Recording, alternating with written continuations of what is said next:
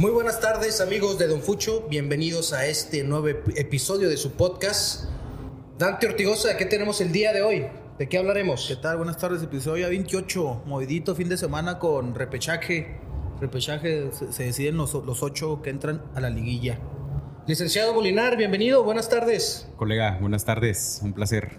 ¿Algo de box este fin de semana? Canelo, reaparece. Para algunos el mejor libra por libra, para su servidor no.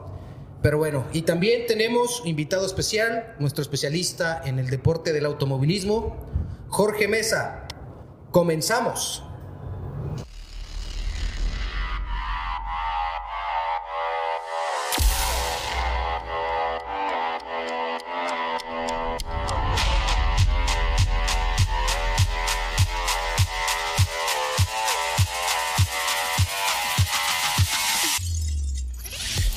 Este programa es traído hasta ti gracias a Cananas Restaurant and Grill, Plaza Tech 1800 y de Anderson Immigration Law Group. Comenzamos.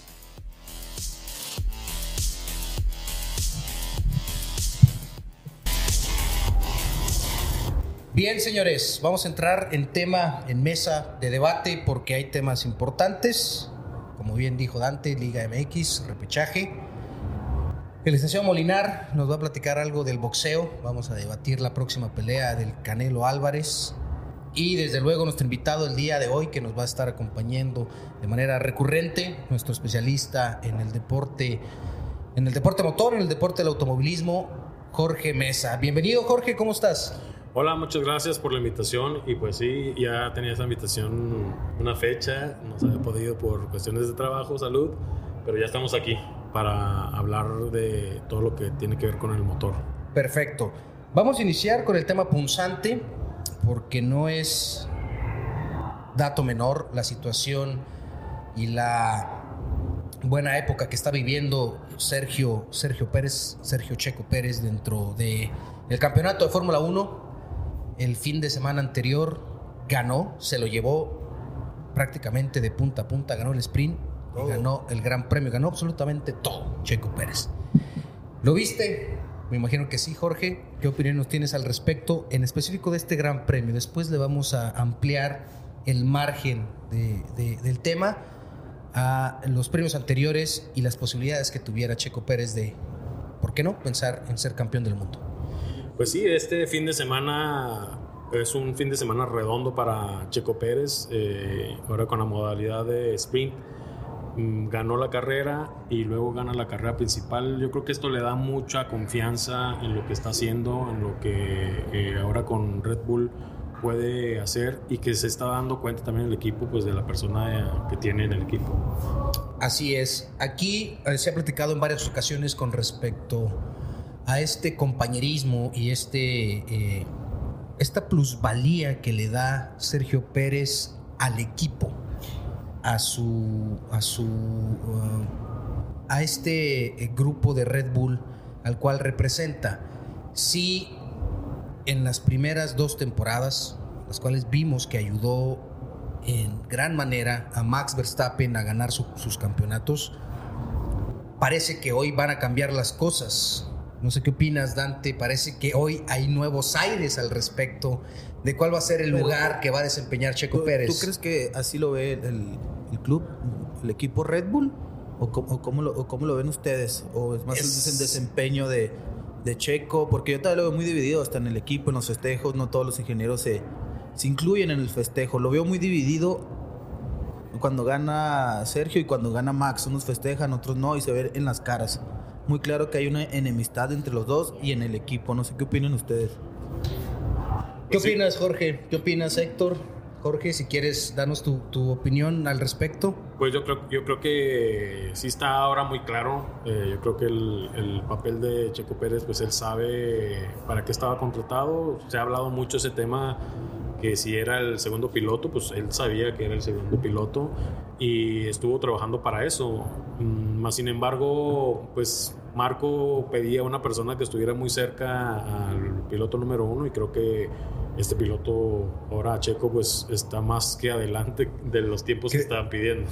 Creo que rebasó esa expectativa. A este punto, eh, lo que se le pedía que cumpliera, lo cumplió, lo cumplió con creces y ahora, hay que decirlo como es, se empieza a convertir en un problema para los ingenieros de Red Bull y los personajes que toman decisiones dentro del equipo. ¿Por qué? Porque se dan cuenta que tienen dos pilotos élite, dos pilotos que pueden competir perfectamente por el campeonato. Claro, eh, mm, el- mucha gente dice que pues tiene que ver el puro auto, pero pues es un conjunto de auto y de tener la Sí. técnica para manejar. Muchos estuvieron en ese asiento, no estuvieron en los tiempos que se estaban pidiendo. Entonces claramente se ve, Checo hizo cosas grandiosas con un equipo que era de media tabla para abajo y, y pudo sacarlo adelante. Entonces sabemos de la calidad de piloto que es y como dices tú, es, es, eh, lo pagó con más que creces el, el asiento ese. Bien, licenciado Molinar, desde tu perspectiva, ¿está Checo Pérez como para poder competir por el campeonato y convertirse en el piloto número uno de Red Bull? Bueno, yo creo que Checo ha demostrado que sí. Aquí lo verdaderamente importante es por qué fue contratado, este, para qué rol. Y yo creo que, que Checo lo ha demostrado, pero todo depende, depende de la escudería. ¿Cuál va a ser la estrategia? Y lo más importante que dijimos la semana pasada, ¿cuál, cuál va a ser la estrategia a seguir cuando Checo siga logrando este tipo de triunfos? Bien, me parece que el, el próximo premio que es en Miami, Sí. si no me equivoco, va a ser un parteaguas para saber de qué está hecho eh, este camino que está forjando Che- Checo Pérez. ¿Por qué me refiero a esto? Ha tenido cinco triunfos en su carrera. Ha ganado cinco grandes premios. ¿Sí? Creo que cinco y medio. cinco y medio. Y de esos cinco, cuatro son en circuitos de calle.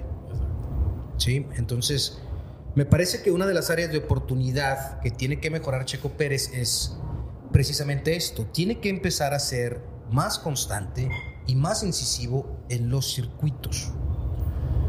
Sí, pues es donde el área que tiene que trabajar, donde hay más circuitos que callejeros. Así es. Este, más sin embargo, pues yo creo que en los callejeros es donde tiene la oportunidad. O por ejemplo, este que sigue de Miami es un circuito, pero es algo muy similar a un callejero, porque los, lo tienen en la calle, pero es un circuito Un estable, circuito- entonces es, es como un, que es se le puede híbrido, dar, es ¿no? un híbrido. Es un híbrido. Si no me equivoco, es el que más podios tiene, ¿no? En circuito callejero. De hecho, sí. Sí, así es. Así es. Por eso es que ya la, la misma FIA y la Fórmula 1 lo llaman, ¿no? El rey de las, De las calles, ¿no? calles, El rey de las es el calles. que más tiene. Así es. Voy a poner un, dos personajes en la mesa y me parece que de aquí es donde se va a dar eh, esta... Van a secundar o no si Checo Pérez llega a seguir teniendo estos resultados positivos dentro, dentro del asfalto. Y hablo de, de Marco y hablo de, de. ¿Qué tanto peso tiene la opinión de Helmut Marko? hay que mencionar y poner en contexto que este señor es amigo, bueno, era amigo del dueño de Red Bull, mismo que lamentablemente falleció hace algunos meses, y se menciona que después de esta temporada ya no va a tener un papel tan principal como lo tiene ahora. Y de Horner, ¿qué podemos esperar? Porque de pronto se transforma en un respaldo para Checo Pérez y luego escuchas unas declaraciones como las de este fin de semana donde menciona que Checo tuvo mucha suerte. ¿Se le puede dar contexto a esa declaración? ¿Se, puede, se refiere a que tuvo mucha suerte porque antes de que Checo Pérez eh, obtuviera esta primera posición se entra en un safety car. Y en exactamente en el mismo momento Max Verstappen entra a pits. ¿sí? Entonces, lo menciona con qué intención se hace esa declaración. ¿Era necesario hacer esa declaración?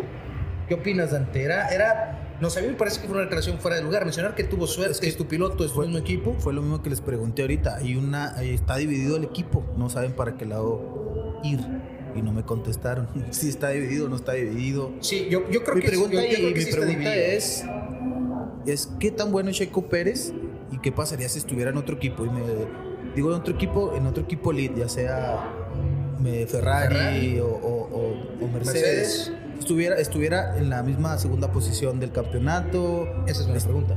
Pues mira, ¿Qué tan bueno es Checo o qué tan bueno es el equipo para tener en ese segundo lugar? ¿Qué opinan? eh, para estar en el segundo lugar del campeonato, pues tenía que estar en, en el equipo en el que está. Eso es más que claro. Checo Pérez en todos los equipos que ha estado ha sido el piloto número uno. Por- no porque le digan el piloto uno o dos, no tenían un- uno como tal, pero siempre le ganó las carreras a su, co- A su compañero. coequipero, sí, es Entonces, cierto. de ahí puedes partir que él tiene una Una capacidad. capacidad para, te- para ser un buen este, piloto.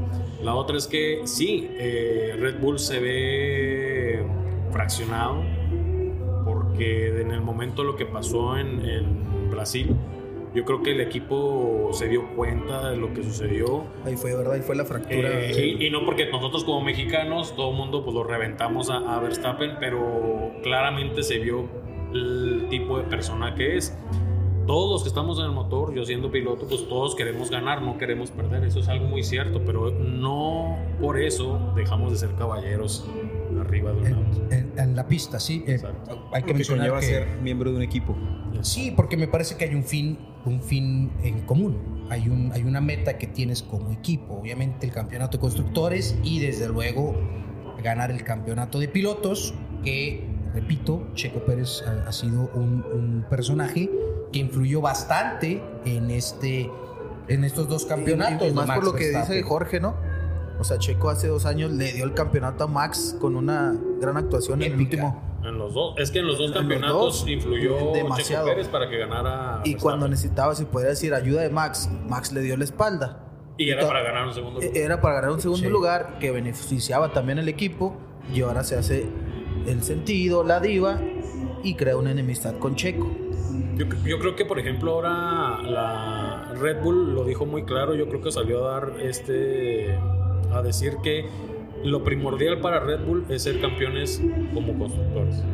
Esa es su, pri- su prioridad. Pero ya lo tiene asegurado, ¿no? Es Y luego, desde y luego Sí. de ahí ya es que sean campeones sus pilotos, pero por ende, para poder ser campeón, pues tiene que ser campeones alguno de sus pilotos. o Ahora, por ¿qué eso es que hoy, hoy lo dejó abierto y dijo: como vaya, como vaya avanzando esto, es como se va a ir definiendo quién se va a dar el apoyo para tener el campeonato de pilotos. Ahora, Ahora- Team Principal, pues siempre va a dar su opinión como Team Principal. Si tiene que reprimir, va a reprimir. Si tiene que decir que está bien, está bien. Es su papel y es lo que Ujú. tiene que decir. No, no puede salirse de esa línea y estar pa- apapachando como las niñerías de, de Max. Verstappen. Así es. Eh, y si lo dijo él, el contexto de lo que tú decías, el, con- el contexto de eso es alivianar un poquito lo que había pasado. Una Muchos válvula de escape para la tensión. Muchos dijeron, lo, lo metieron para que no fuera humillado que lo pasara Checo. En algún momento, y Checo lo dice en las entrevistas, dice, yo lo iba a pasar de todas formas en, Sí, en- en la porque pista". traía un, un mucho mejor ritmo de carrera. claro, pero mucho. era impresionante la velocidad que traía Checo Pérez.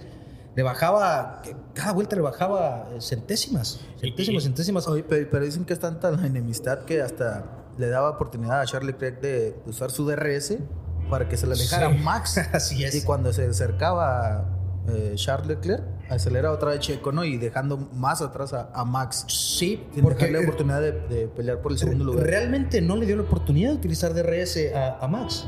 No, y aparte, Nunca estuvo a distancia de utilizar aparte DRS. a pues. ¿quién es el experto en llantas? Eh, exactamente. Oigan, ahora, Checo, ah, eh, Checo dijo, yo me puedo ir tranquilo, no las voy a desgastar, voy a hacer que las desgaste él si él quiere alcanzarme. Él es el que va a Este, tener voy que arriesgar. esa piedrita para que se pelee un poquito allá atrás. Sabía lo que estaba haciendo. Ahora, da, la, da la impresión de que la estrategia al momento es no tener estrategia, ¿no? Lo, siento como que los van a dejar competir hasta cierto punto, pero va a llegar ese momento en que va a ten- van a tener que tomar una decisión Sí, el y problema van a tener el- que elegir. El problema tan- aquí, como yo lo veo, no sé, en una situación 1-2, que los dos estén peleando por el primer lugar y que haya un accidente y se queden sin nada. Eso sería muy Estoy- lamentable para el equipo. Ahora, estoy tras casi este- seguro que va a llegar a pasar eso alguna vez. ¿eh? Tras este fin de semana, otra cosa importante es que tanto influyen en la cabeza de Checo los comentarios de Marco diciendo que nosotros le enseñamos a ganar.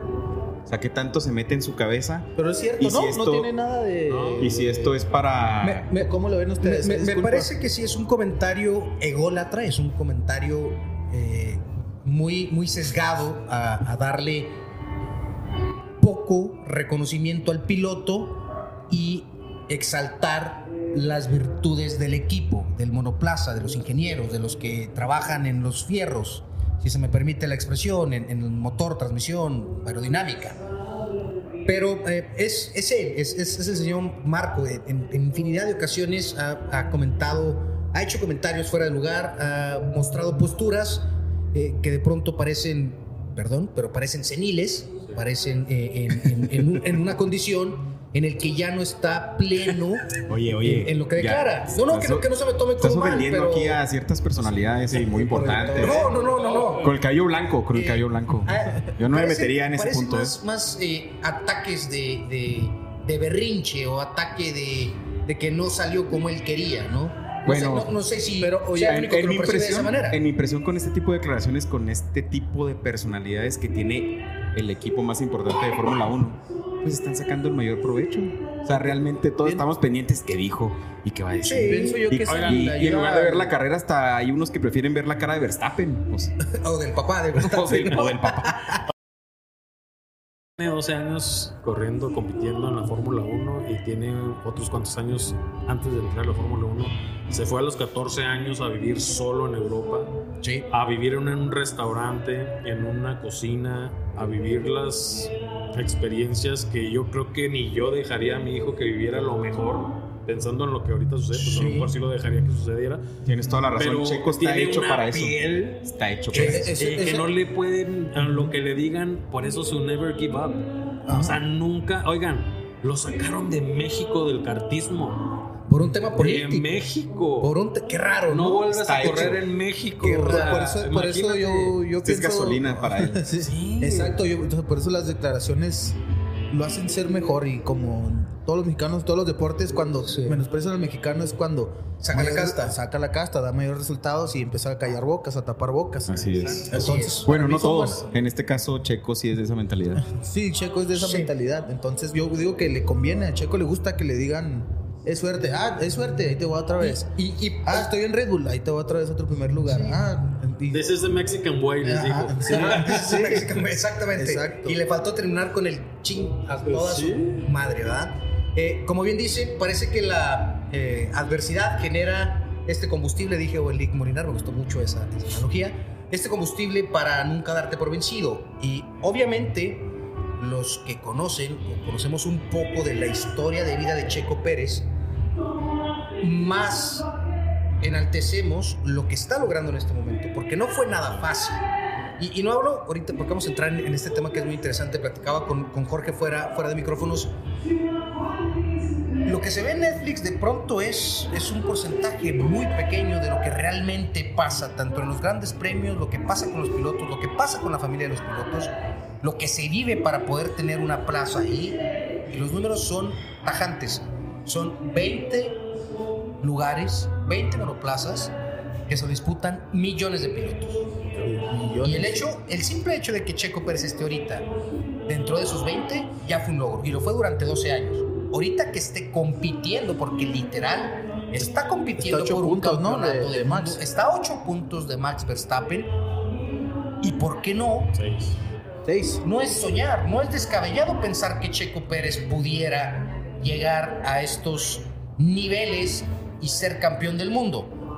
Comento esto porque para hilar el, siguiente tema dentro de- del automovilismo, se ha vuelto tan de moda este deporte y esta disciplina del automovilismo y como todo, se masifica y le da oportunidad a cualquier personaje de que opine y diga y se considere conocedor de esto. ¿Y cómo lo ven ustedes? Yo, yo tengo un punto de vista, concuerdo contigo, pero también tengo otro punto Y- de vista. Y lo voy a ver. y refiero a esto porque por ahí algún señor comentarista deportivo que parece más una eh, El señora mismo- el mismo que le echa al Canelo. eh, haciendo- siendo una señora eh, vendiendo chismes, el señor David Ya Faitelson no va a salir en tercer grado.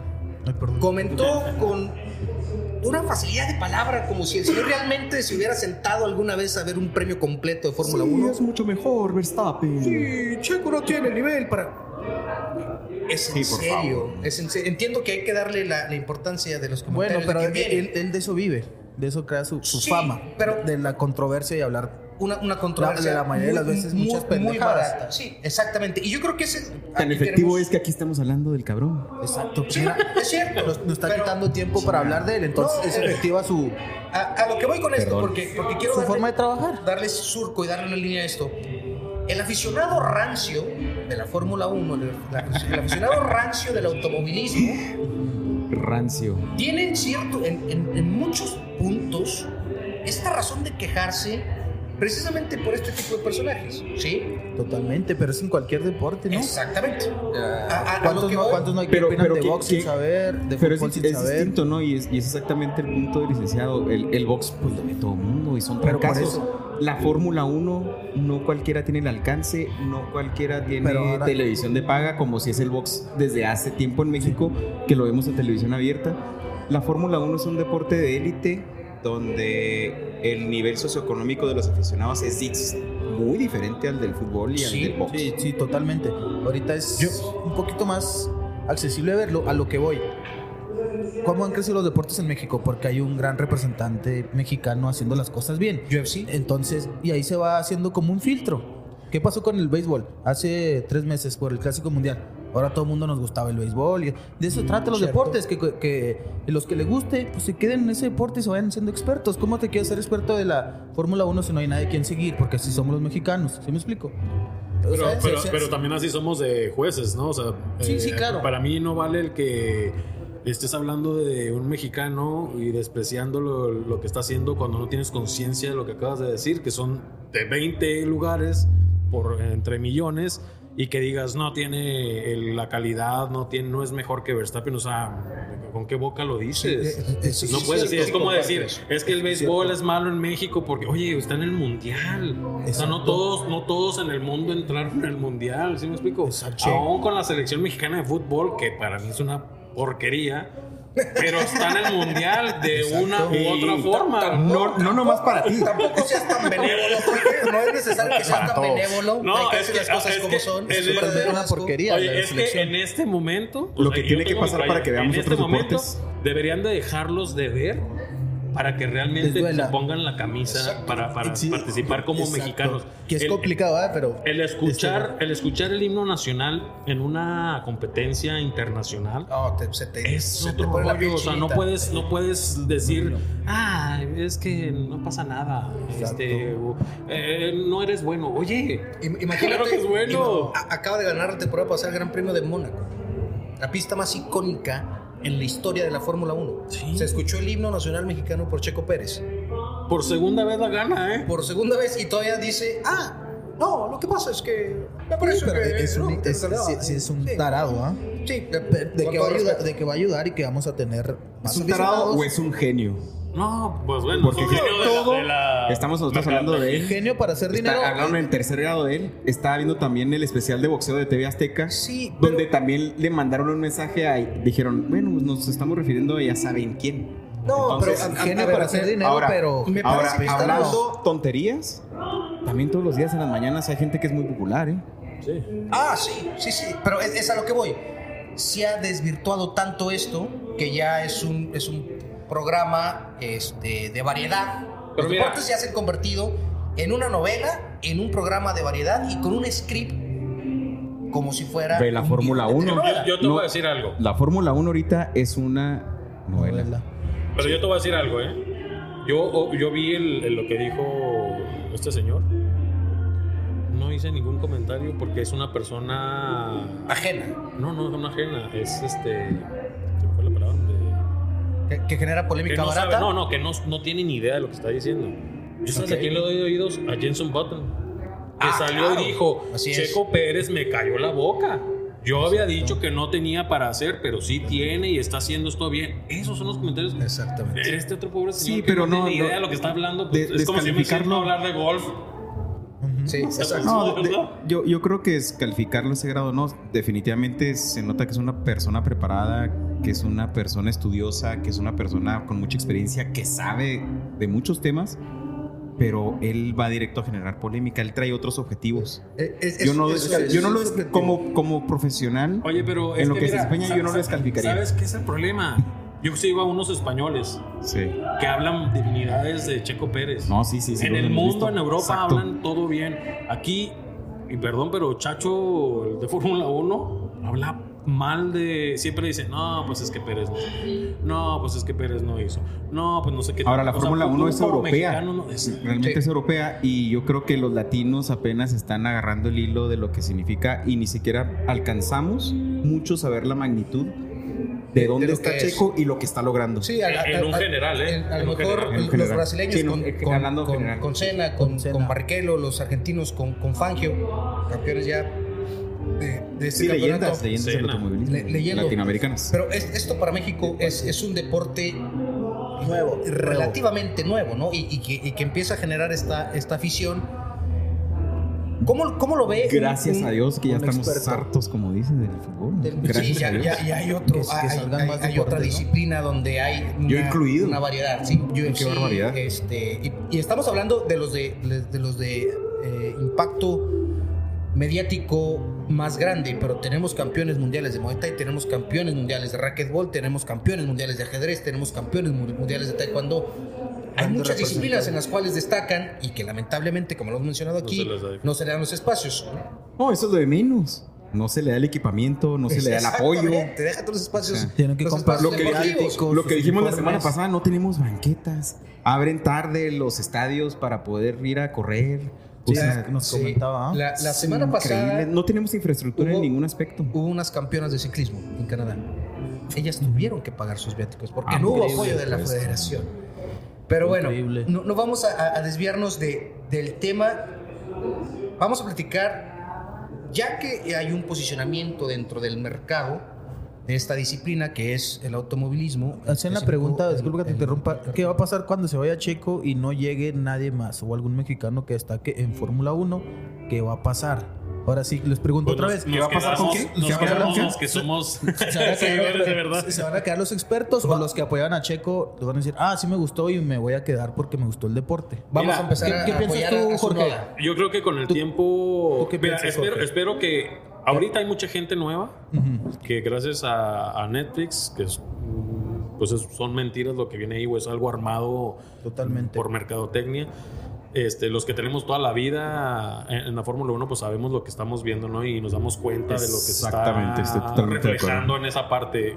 Sí lo veo, sí lo he visto, porque pues me- cualquier cosa que es de Fórmula 1 lo, lo veo, pero el alcance que tuvo eso, pues hizo que llegara más gente a, a voltear a la Fórmula 1 y ver, y que ahora hay más formas de ver la Fórmula 1. O sea, yo antes era levantarme súper temprano, era en... en, en- en- Robar Correcto, señal robar señal, tener la antena, voltearla Sí, y es un público ¿no? muy definido que, que, Sí, sí, que realmente Sí, este tema. así es. Ahora, ¿qué es. va a pasar? ¿Qué va a pasar si se va Checo Pérez? El día que se vaya Checo Pérez y no hay un mexicano ahí, pues mucha gente se van a mirar. La gente que ha entrado eh, va conociendo la categoría, se va Se leyendo y, y mucha se queda porque te gusta. O sea, en cuanto entiendes por qué, cuando nos dicen por qué ver carritos pasar tantas veces es emocionante, cuando entiendes la- el, el porqué de eso. La capacidad física que se debe de Sí, tener. sí, No, sí, pues sí. eso más es, es- Imagínate ver un Mazatlán Querétaro.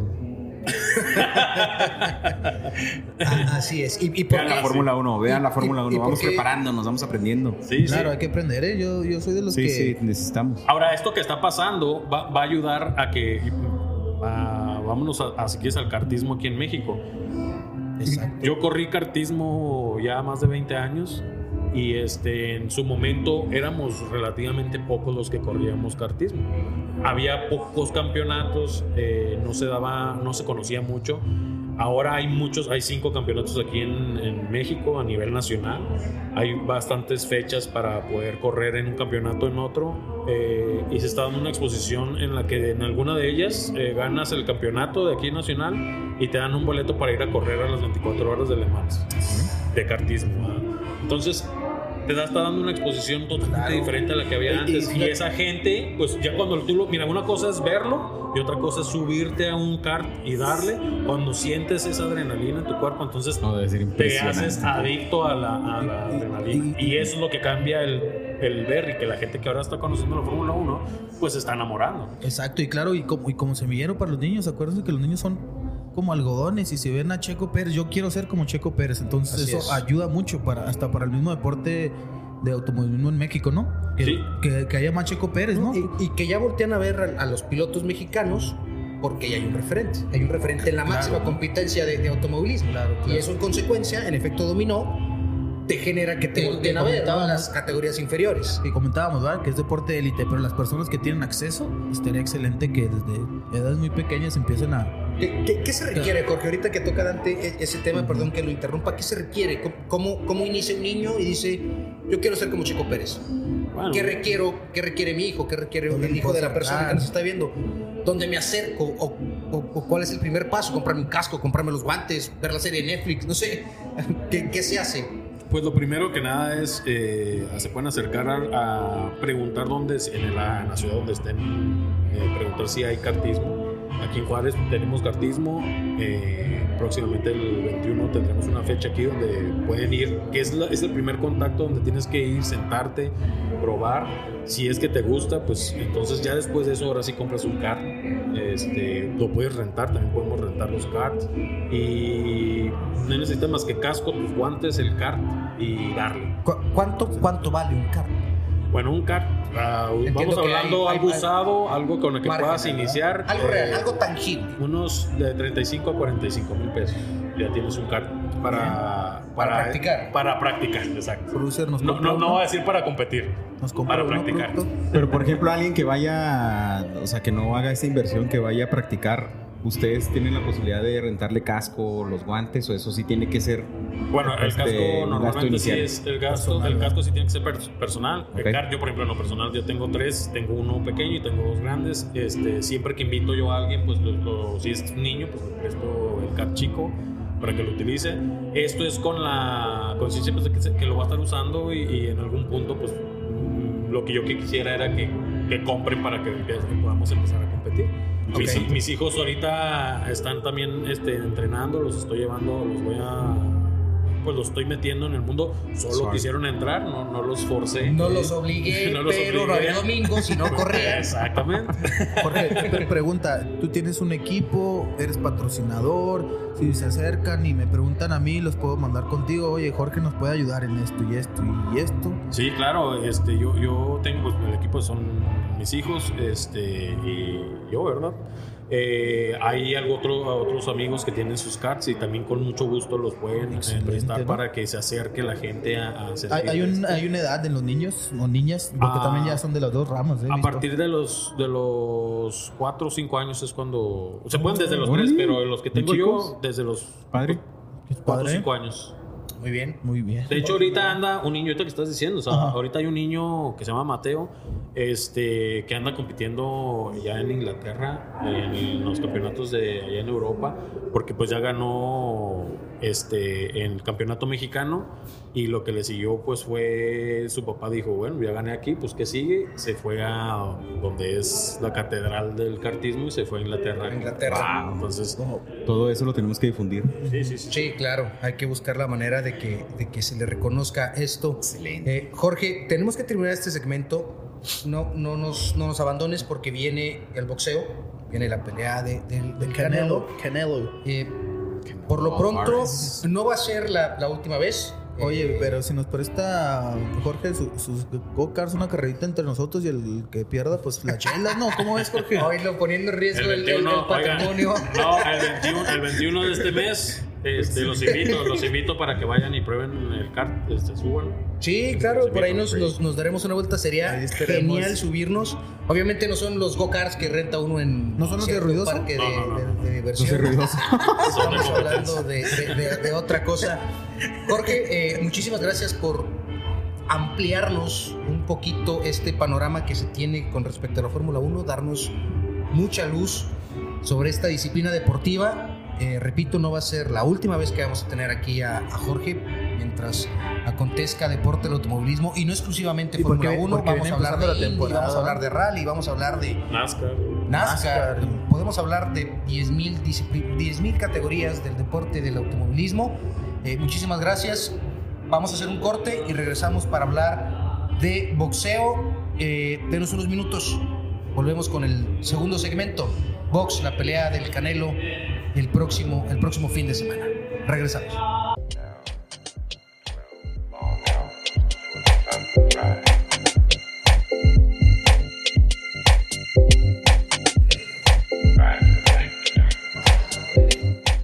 Hacemos una pausa en la información y el análisis deportivo en Don Fucho para invitarlos a nuestra casa. Cananas, Restaurant and Grill. El mejor ambiente para compartir con los amigos, pantallas de alta definición con los juegos en vivo y las promociones que usted ya conoce. Lunes, hamburguesas a solo 85 pesos. Martes, de carrilleras gratis. Miércoles, de tacos de chamorros gratis. Jueves, de mezcalinas. Viernes, el tradicional plato cananas y una botella de whisky 12 años o tequila por 1500 pesos. Abierto de lunes a viernes desde las 2 de la tarde y sábado y domingo un poquito más temprano. Cananas. Restaurant and Grill. Plaza Tech. 1800.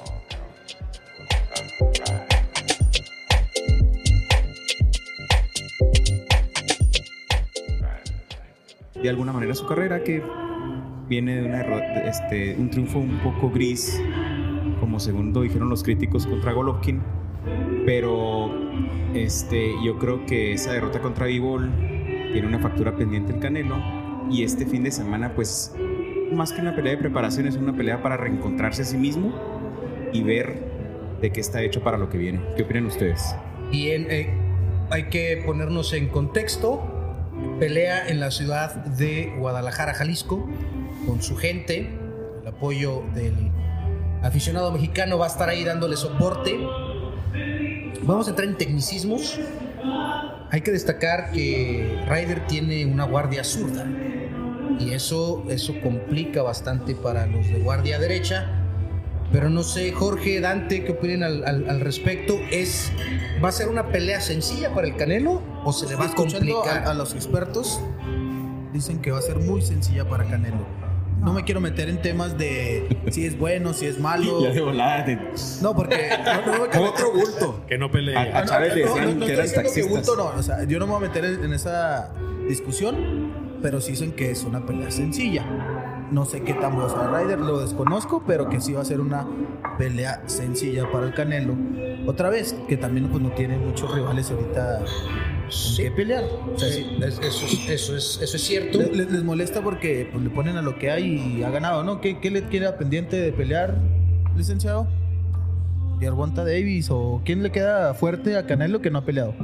¿Vivó la revancha? No, la, que todo el mundo aclama es David Benavides. David Benavides, que le ha dado la vuelta, dice, ¿no? Gervonta Davis son categorías mucho más. Este, sí, sí, mucho más, mucho más bajas. 135, sin mucho 140 libras, son peleas que no se van a llevar a cabo de ninguna manera. Bueno, aunque Manny Pacquiao nos ha sorprendido en la historia. Pero este, yo creo que John Ryder, como bien dicen ustedes, es un peleador de guardia zurda que siempre, siempre complica Creo que no tiene mucha pegada. Es incómodo porque mete mucho la cabeza, estábamos comentando. Sí. Han tenido. Estamos hablando de boxeo. de boxeo. Han tenido rivales en común. oye, Llegamos a una chévere apenas, licenciado. Muchachos, aprovecha que es el día del albañil y le sale el cobre eh, ay, perdón, eh, señor. Ay, disculpen, acá el señor está Le va al Cruz Azul y lo está festejando. Ay, disculpen, perdón, licenciado. Retomamos el tema con seriedad. Con seriedad, por favor, chinga. Entonces, como les venía diciendo, tiene en el rival en común a Callum Smith. Este, y a Joe Sanders. ¿Y ganaron, lo ganaron los dos? Perdió John Ryder con ellos dos. ¿Y Yo lo ganó, ganó esos dos? Que siempre, insisto, ¿verdad? Y lo voy a decir ahorita otra vez siempre han menospreciado a los rivales de Canelo por cómo se ven arriba del ring, por la superioridad. Sí, yo, pienso que tiene que ver mucho por la superioridad. Y las formas que tiene Canelo. Canelo se prepara muy bien, ¿eh? Que Canelo es de los mejores es un peleador disciplinado. exactamente. Y, ahí quiero. Boxeador es mexicano por su preparación, ¿eh? Él, se quitó todos los mitos de que el, mexicano es eh, indisciplinado, es borracho, que anda en la fiesta. Canelo dijo: Vamos a quitarnos esto. Yo vengo a trabajar y síganme, porque estos son los pasos. Y ya pues me vienes a criticar. Si sigues el mismo entrenamiento que yo y te subes al ring y ganas, ya me criticas. Sí, me, parece que, eh, en opinión de su servidor, me parece que la, la mayoría no, no se pone en tela de juicio el profesionalismo de Canelo. jamás se ha puesto en tela de juicio. Y aparte, aparte del, de lo gran boxeador que es, sería muy osado ponerle un número o en qué número de la lista estaría Canelo con respecto a los boxeadores mexicanos, pero aparte de que es ¿Boxeadores un mexicanos o libra por libra? Es que lo, que- lo que, Vamos a lo que yo por los venía. Hasta. Pero históricamente. Estoy- históricamente. no, no, no creo Pero- que esté en un top 10 históricamente. Pero si todavía no se retira, porque siempre esa.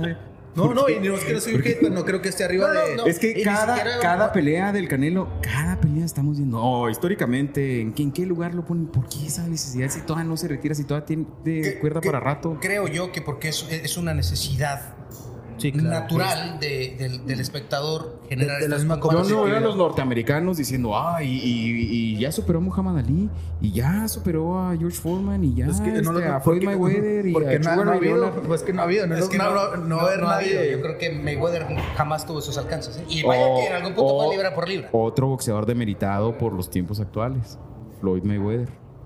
No, gran boxeador. Flor Todo un los cansa. Pero no creo que sea mejor que Los cansa nada más. Mohamed Ali. Es que no lo alcanzan, es que corren. O sea, Ok, vamos. Antes de entrar en esta discusión de que si le ponen o no le ponen los rebeldes a Canelo y que si eso no es el, libra, el mejor peleador libra por libra, vamos a dar el pronóstico. Canelo eh, comentaba que había preparado para noquear entre el séptimo al noveno round. ¿Consideras que es viable, Jorge? ver, Jorge, ¿Consideras que va a cumplir con esa tú que, expectativa? tú que eres un que- conocedor del deporte de élite de Fórmula 1, que no demerita a los mexicanos. Yo creo que sí. Yo creo que eh, lo que sí debe de hacer. Canelo es ganar por nocaut, que es lo que yo creo que a lo mejor le está faltando hacer. Sí. O sí sea, ahora, que- casi que todas es- las peleas, que casi todas las peleas se van al doceavo round y como es una de apreciación, pues tú aprecias una, yo aprecio otra cosa. Ahora viene Canelo de una lesión sí, importante de la mano, donde requirió cirugía. Habrá Hay- que, hay que ver, ver cómo viene habrá que de- ver cómo de- viene, de esa lesión. Qué tanta confianza trae para, para lanzar los golpes. pudiera ser eh, un tema importante a, a- a tomar en cuenta porque sí, obviamente viene de un retiro, viene de una operación, viene eh, tocado, si se puede decir, no ha peleado antes. Tiene un año casi. ¿Desde cuándo no Sí. pelea? ¿Del 15 de septiembre o.? Sí, pero Sí, Sí, ¿verdad? sí, así es. Hay que ver en qué condiciones viene este Canelo. Algo más que destacar, caballeros, de eh, el rival que tiene Canelo este fin de semana, de, de Ryder, Lick Molinar, aparte de su guardia zurda, aparte de que es, es, un, es un boxeador y, y- y lo veía en algunas, en algunas peleas De que mete la anteriores. cabeza. el, eh, el- el queso que mete la cabeza es, es, es- es este muy... es muy incómodo porque no, no, no te da espacio para... para Pues habrá que le guste. Caballeros, caballeros, Muy no, no- no perdamos los, los modos y las formas. No, Tampoco sí, se sí, trata es muy de complicado un porque- bacanal. Feliz día del albañil. Feliz día del Y, albañil. ma- y más siendo zurdo y que tenga esa técnica de, de agachar la cabeza es, es complicado. ¿no? Pero lo, bueno, lo único ahí es que muchas veces por, por esa posición te pegan mucho, o sea, te puedes pegar en, en la ceja y todo eso. Muchos cortes, ¿no? Muchos Canelo, sí, Canelo, Canelo no se agacha. O sea, no es de los que se está se- agachando, sino que hace un poquito... Sus pasos laterales. atrás, ajá. entonces, a lo mejor esa sería la parte, pero son incómodos. Siempre es incómodo un zurdo y una persona que se, está- se te está metiendo aquí en tu... El bending de. Canelo también es muy Sí, bueno. ha- hay que recordar las peleas entre Pacquiao y Márquez, que era Unas eh, guerras. Eso marcaba mucha, marcaba una pauta. Las- la- la- el encontrarse en las guardias tanto zurda como derecha. Eso quiere el mexicano, ¿verdad? Ver una pelea así sangrienta de Canelo donde se enfrenta. No, lo, lo que pasa es que mira, va- va- vamos, vamos a hablar las cosas como son. Ya vamos a meternos al, al debate de Sí, Canelo. va- y, y hay que ser muy justos con. Bueno, vamos a con- terminar con los pronósticos. ¿Qué, qué, Yo- Bueno, antes de, antes de eso, ¿quién es esta cerveza? Tuya, tuya, tuya. No, tú- tuya, tuya, amigo. Sí, Sí, adelante. Bueno, Va, adelante. Si no la Eh, quieres, pásala, pásala, pásala. está muy fuerte eso para mí. ¿Tú consideras que cumple con el pronóstico que dijo Canelo? ¿Que lo tumba entre el séptimo y el, y el noveno, Lick Molina? Yo creo que sí, yo creo que Ryder va a salir a querer incomodarlo con esa pelea sucia, con esa... Llevárselo hasta las últimas etapas, ¿no? Sí, hasta la decisión. Se va a cansar, se va a cansar y el Canelo, un excelente contragolpeador. Yo creo que cierto. a partir del sexto lo va a ir minando con Ok. golpe al cuerpo y todo eso. En las, en las zonas blandas va, va- va a irlo mermando físicamente. Así es. Jorge, ¿qué opinas al respecto? ¿Consideras que va a cumplir con este pronóstico? ¿Lo va a hacer antes? ¿Lo va a hacer después de estos rounds que mencionó? Yo digo que lo va a hacer un poquito antes, este, que va a ganar por knockout y espero de verdad que sí, que sí haga knockout. Pero sí va a ser Yo, yo creo que sí va a ser ¿Les importante. gusta el quinto round como Julio César Chávez noqueó a Greg Haugen en el Azteca? Yo creo que el quinto round, para, que- mí es para un que round más que sí, discusión de ajá. ese tipo histórica. Yo creo que el quinto round puede ser un buen, round. un buen round. Yo después del 7, Canelo. Después del 7, pero si no queda. Sí. Sí, no- ok, perfecto. Creo que todos Tiene co- que- coincidimos Está en que- obligado, de no, aunque se Está- League, está obligado a noquear está en su obligado. casa con, con su gente, como dijo No está obligado, Wagner. sería lo mejor y lo más Sería espectacular lo y lo que mejor ¿no? le puede pasar, ¿no? Sería Sí, para la afición, porque la verdad es que los boletos no son Ahora, nada el- barato. el año boleto pasado- más caro vale, ¿qué? O 70 mil pesos, 80 mil pesos vale el boleto más caro. Bueno, ¿y cuánto valdría ese boleto en Las Vegas? Creo que andan igual, ¿no? Más o menos. Creo que andan en, en, en, en- en precios. En Las. Vegas, el ringside. ¿Qué, 20 una mil? como esas, yo creo que sí. Ve- 20 mil dólares. 20 mil dólares. No, no, no. 80, desde 70 mil a 80 mil pesos vale el ringside en esta pelea. Que son 4 mil dólares. Está algo, pues, Unos 10 mil dólares. Unos 10 mil dólares, dólares. 200 mil pesos, yo creo. Bueno, 180 mil en, en, en este, en este Es tipo ya de- ver de- ahí. de moneda. A ver si me voy a una pelea y en cuanto empecé a ver los precios ahí dije. Mejor pagamos el pay Pero aquí en primera fila en mi televisión. ¿A qué hora- a qué hora la pasa TV Azteca? va a ser en el por- OmniLive, ¿verdad? O en el Jalisco, no, OmniLive. En el OmniLive, Va a ser en el Open Live. correcto. Bien, eh, pues por, eso, por eso las chivas poco- el paso y no quisieron ¿crees, jugar ¿crees que lo repechaje. Sí, Yo creo que sí. sí, yo digo que sí. Yo creo que sí. Bueno, es México, si no llenan, Sí. lo van a, van a repartir los boletos por todos lados, ¿no? No, Acarreados. no, me, me parece que sí, que sí ¿Conocemos lo va a algo de llenar. eso? Porque más allá de que, de que hay, hay una afición dividida por el Canelo, eh, es un personaje mediático, es un personaje que genera una sinergia y le siguen muchos, muchos aficionados al boxeo. Ya, saben, ya saben, nuestro país se mete el gobierno del estado, los municipios. Vamos, vamos, hay que llenar, hay que llenar. Sí, hay, llenar. hay que ir a apoyarlo. Al final de cuentas es un, es un atleta representativo de No, yo, digo que sí, sold, sold out, sin, que, sin tener que hay que, que hay que a- apoyarlo. Y ahora sí, El señores, debate. Primero voy a presentar mi postura para que después de eso eh, me destacen. Roberto o- Ortigosa- o- o Ortigosa compartan- Faitelson. O compartan lo, lo que estoy. Tampoco hay que faltarnos el respeto de esa manera, señor. Digo, no, no se trata, no se trata de eso. Coincido en puntos con ustedes, coincido que la superioridad que ha marcado Canelo con respecto a sus rivales de pronto parece verlo muy sencillo, Sencillo. y muy fácil. Porque en la mayoría de sus peleas, sin contar, las- sin contar las dos que perdió, fue, las dos que perdió, perdón, fue muy superior.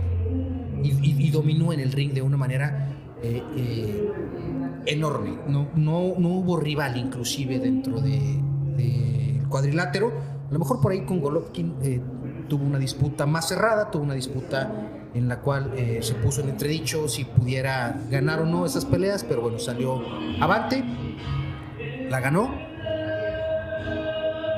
Pienso que el, el- y no es problema para Canelo, ¿eh? es, es un problema del aficionado. El, el principal problema del aficionado mexicano con respecto al boxeo, al boxeo es que Canelo no es ese típico boxeador mexicano Viste, fajador que está envuelto en escándalos, que está envuelto en, en temas de drogas, en temas de alcoholismo, en temas de, de- de situaciones ajenas al deporte. Extra, extra ring. A eso iba. El señor del ring es un Sí, total ha tenido profesional. una que otra fiestecita, ¿no? Ahí muy pero conectado. nada, Después de nada, la pelea. nada más allá de lo que han hecho otros, ¿no? De mencionar claro. nombres, pero aparte es un gran empresario. Gasolinera, Es, es- es un- cuidado es un sus- atleta ha que ha cuidado sus centavos. sus centavos y que los ha hecho crecer. Entonces creo que por ahí hecho. va esta animadversión del aficionado del boxeo mexicano No, aparte- hacia la figura del Canelo. Aparte, ayuda a mucha gente que Sí. necesita para gastos Así médicos. es. todo Sí, tipo de cosas. muy Es una persona altruista. altruista. Muy es un personaje altruista. Entonces, siento que ese choque cultural, tristemente hay que decirlo como tal, este, este choque cultural de que, de que el, el- el boxeador mexicano, el ídolo mexicano, el máximo boxeador mexicano en estos momentos, no comparte la filosofía de vida del mexicano. Y las historias de los mexicanos anteriores. Así es, es ahí donde se genera esta fricción y se genera este choque y divide eh, al aficionado mexicano con respecto al Pero, ¿en qué desempeño se- del Canelo. Pero yo, yo me pregunto, ¿y, y en qué sentido? O sea, porque todo, Julio César Chávez tuvo su fortuna, tuvo sus carros, tuvo sus romances sí, sí. muy sonados. Que Este, de hecho dijo algo Pero, muy pero- cierto. pero tú lo que estás diciendo es, Es- es, es el- gran el- parte, o sea, la, la parte en cómo boxea, en la parte Exacto, en cómo más bien ha llevado su carrera, es, Ah, es la forma en la que en cuanto está el cambio, a su sí. carrera de boxeador. Porque Julio César Chávez era una fajador, Pero o sea, fajador. bailaba- es Jorge Arce, por ejemplo, ese cuate Iba- graba hasta y- de la Ese vato iba y se o mataba sea, se pero pues Pero o sea, no la- tenía- no- no- Una pelea contra José Oye, Hussein la- la- ahí en la Las defensa- Vegas. la- impresionante. Parche, sí, Barrera. La, la defensa que tenía Arce era más mala que la defensa de los Bravos. Nomás para dimensionar Tanto así. lo- lo- la defensa tan mala que tenía el pugilista pero que pero Arce. De perdida se defendía con golpes este le pegaba con los, la bra- cara los a bravos manos. le pegaban con la cara a los los, bravos. los bravos es- Entonces, sí. no, no aportan nada al ataque y lo travieso tiraba Exacto. aguante tiraba Mira, aguante yo, yo pienso que la gente ha, ha tenido un juicio muy malo hacia Canelo por lo que ahorita, te- ahorita lo decíamos, ¿no? Parece, parece que siempre le, le avientan bultos. Primero, no es su culpa. exacto Segunda, eh, si es más, eh, si es mejor que los que le están poniendo, pues desde niño le pasó eso. Parecía Sí. que era un niño más grande, peleaba con niños, o sea, tenía como 10 años, se lo ponen con 14, 14, 15, eso- 16 eso es años cierto, y les ganaba. Entonces, pues si tiene una superioridad, pues ¿qué va a hacer? O sea, no, no puede hacer otra cosa. No, no, ¿A quién quieren que le pongan? Entonces, A ver, después de la derrota- si le ponen a quien quiere que le gusta, de todas maneras, aunque le ganen, ah, pero es que ese día a lo mejor andaba con gripa y por eso le ganó. No, O sea, si, si le hubieran puesto a Charlo, si le hubieran puesto a Charlo este fin de semana, hubieran dicho, no, es que tiene dos años sin boxear, Charlo. Exacto. Sí, entonces, sí, buscar- aprovechó. Sí, sí, eso es cierto, Rick. Y, y sí hay que, sí hay que, eh, hay que resaltarlo. A ver, le- les voy a decir unos nombres. Ustedes me dicen si son bultos, ¿no? Después de Floyd Mayweather, de, de esa derrota, De está Miguel Cotto. Amir Khan, que bueno, tuvo que subir muchísimo peso. ¿Verdad? Ajá. Golovkin, sí. hasta el mismo Chávez Jr., ¿no? Oye, pero eh, una de las de Golovkin las perdió, ¿no? De las tres, yo pienso que perdió una. Yo, yo pienso que no. Eh, eh, Sí, creo que volvemos la primera, no recuerdo es bien. un deporte de apreciación. Es que eh, eso es lo que ya tiene algunos años el boxeo, para mi gusto, que todo se acaba en 12 rounds. Sí, lo, O sea, lo alargan todo- mucho. todo- ya, ya todos entrenan para 16, ya en el 12, mejor ahí terminamos la pelea. Y es muy raro el que lo que. Para mí, Golo- para mí No, la no primera con Golovkin, ¿verdad? No, el- la primera ¿El con, con Golovkin, lo boxeó. Lo boxeó, yo creo, el, defecto que tuvo en esa pelea el Canelo. Fueron es golpes que de poder, ¿no? Se cansó en los últimos rounds y no tiró tantos golpes. Yo, es que yo vi más golpes de poder de, Pero de bueno, Golovkin en la si 1. ustedes, si ustedes me dicen en una comparación más o menos de ese tipo que Tito Trinidad en aquellos tiempos le ganó a Oscar de la Hoya, Sí, totalmente. es un robo total. Si bien de la Hoya corrió los Bueno, últimos cuatro rounds, sí, le ganó toda la pelea y le Sí. dio una lección de boxeo también. También, también hay que considerar que no que podemos juzgar al Canelo que se cansó, es- es un- que se cansó y dejó de tirar tantos golpes contra Golovkin, que ahí no fue tan marcada la diferencia. Pero yo creo que fue una lección de boxeo y a raíz de la crítica y a raíz de todos los comentarios que le hicieron al Canelo, se le puso enfrente en la segunda pelea a Golovkin. Sí, eso es Se le puso enfrente. Y se iban en la esquina y todo, y regresaba el Canelo al centro y ahí mero se daban el tiro. ¿no? Cierto. Entonces, ¿por qué siempre estamos demeritando el No, es que- del Canelo? Pero en No las estamos- últimas peleas, en las últimas peleas de Canelo, se le ha visto que ha boxeado más y que se le ha complicado un poquito más la pelea. Sí. Antes era muy, Sí. se, se veía muy sencillo y lo veía. Ahora, a estas últimas tres peleas, yo he visto que se le ha complicado un poquito y que ha sido menos. ¿No, no, no piensan ustedes que les falta, le falta el, el punch o el golpe decisivo? Porque los está boxeando muy bien. Oye, Y cuando quiere ir por el knockout, punch. oye, Cola, como Kovalev. que le falta. ¿Vieron, vieron la pelea con Kovalev? Sí, lo, lo retiró. A mi gusto. A mi gusto, Ko- Kovalev venía tal vez ganando la pelea. ¿eh? Sí. Tal vez la venía, la venía ganando. Y, y lo retiró. Y de repente ahí fue el punch del que hablas. Sí, lo retiró. Bueno, no sé Lo si ya, noqueó. si ya- si ya regresó, pero lo- le desgració el, el, el pómulo, to- todo lo que tiene que ver con... Bueno, ese fue Billy Joe Saunders. Perdón, Sanders, sí, sí, sí. Billy sí, Joe cierto. Saunders, que le ganó en 2013 a, a Ryder. ¿Y, y qué pasó con, con, con Bivol? ¿Fue el peso? La, la subida de peso de Canelo? O... Es que eso- es que eso también se es- le hizo ver muy mal Bivol. Eso- ¿eh? le ganó es- toda eh, la pelea con el puro ya. por, Pues, todo- por el ahí no hay, no hay excusas, perdió y punto. Eh, Exacto, o sea. Sí, sí, perdió y, y se vio... Se en, vio mal. En ciertos rounds se vio hasta exhibido. Sí, Lo- fue, lo fue una, una- fue una derrota clara. muy clara. Oye, entonces yo creo que la pregunta sería, ¿qué es lo que la gente quiere ver para Exacto. decir que es el mejor? O sea, ¿qué, qué es lo que necesitan? ¿Necesitan que le peguen más, que le abran más la cara? Yo O sea, quiero ¿qué- lo que, yo, creo- lo que yo- que creo que la gente lo quiere ver como el, el travieso, ¿no? O algo así. El, el problema es la referencia. El, el- el problema siempre va a ser que lo van a seguir comparando Y- y- con, con Chávez. Y, y lamentablemente las... Bueno, no lamentablemente. En el contexto en el que Chávez ganaba también- sus batallas eran épicas, eran, eran También batallas hay que eh, ver- eh, donde Eran películas. eran películas, li- literal, eran dramas completos durante los 12 rounds. Sí, pero estás hablando de un fuera de serie. Es un fuera de serie. A Julio César Chávez lo ves entrenar ahora para sus ex- exhibiciones y todo. Y te emocionas de ver cómo dibuja sus golpes, cómo los lanza en el costal. Pero es otro. Sí, es ahí, es Es ahí. una leyenda. Yo, yo creo que es ahí donde viene el, el- el problema. Sí, que volvemos a siempre lo se va a mismo. estar comparando. El norteamericano nunca compara con Muhammad Ali. También hay que ver que el deporte viene en decadencia. ¿eh? ¿Por qué nosotros estamos siempre haciendo eso? Hay, hay- menos eh, gente que ve el boxeo, ¿eh? se está yendo por la UFC y los niveles de audiencia es están que, más que claros creo porque que- ha bajado mucho de calidad. Porque por eso, y no es culpa de Canelo, porque no hay los mismos peleadores que había hace 20 años. Pero eh, ese Antes tema que estás hablando te lo desmiente la pelea de, de García contra No, Gervonta no, pero no fue ¿eh? mejor que una de UFC, disculpa. No, no, yo no estoy hablando del, yo no estoy hablando de la pelea, De en la calidad, estoy hablando del rating. Estoy hablando del rating. No, creo Sí, que. que la, la verdad sí, dejó mucho que desear, ¿eh? Sí, también fue una mala pelea, se me ¿no? hizo- se me hizo. eh, Lo, lo de García. Mira, eh, eso es lo que no. Eso es lo que no comparto en, en- en el contexto del boxeo. Sale García, después de perder, a decir que había un infiltrado en su campamento. Luego después sale uno de sus entrenadores a decir que venía con una lesión en las costillas y que por eso. Esas, eh, esas cosas siempre pasan. Sí, entonces. A Chávez, Me con parece- de la olla el corte igual. Sí, me parece que ahí Pero es sí, donde- se está perdiendo calidad el boxeo, ¿no? No, En, yo, en yo la creo máxima división veías peleas de antaño, Holyfield Los- los- contra los que- Tyson, contra Luis, y ahorita los que ves a sabemos de boxeo sabemos perfectamente Vas- que Ryan García tenía poca oportunidad contra Gervonta Davis y se exhibió. El muchacho no tiene movimiento de Sí. cintura, no tiene experiencia, es mejor, tiene es muy mejor pocas peleas. youtuber o, o es, es No, no, es que- un muy, es un muy buen prospecto, tiene muchas habilidades, este, pero simplemente tiene que desarrollarlas en base a pelear más durante cada año. yo O sea, creo no, que no- es- no puedes pelear una vez cada tres años o cada dos años Ah, y, ah, es- es a lo y me pelear con un monstruo como Gervonta Davis. Que Es hablar menos y boxear más. Ah, ah, es ahí donde, parte del donde- show, donde parte del que- show del box. Sí, puede ser, puede ser que sí, pero como bien Calentar, dijiste, vender las peleas.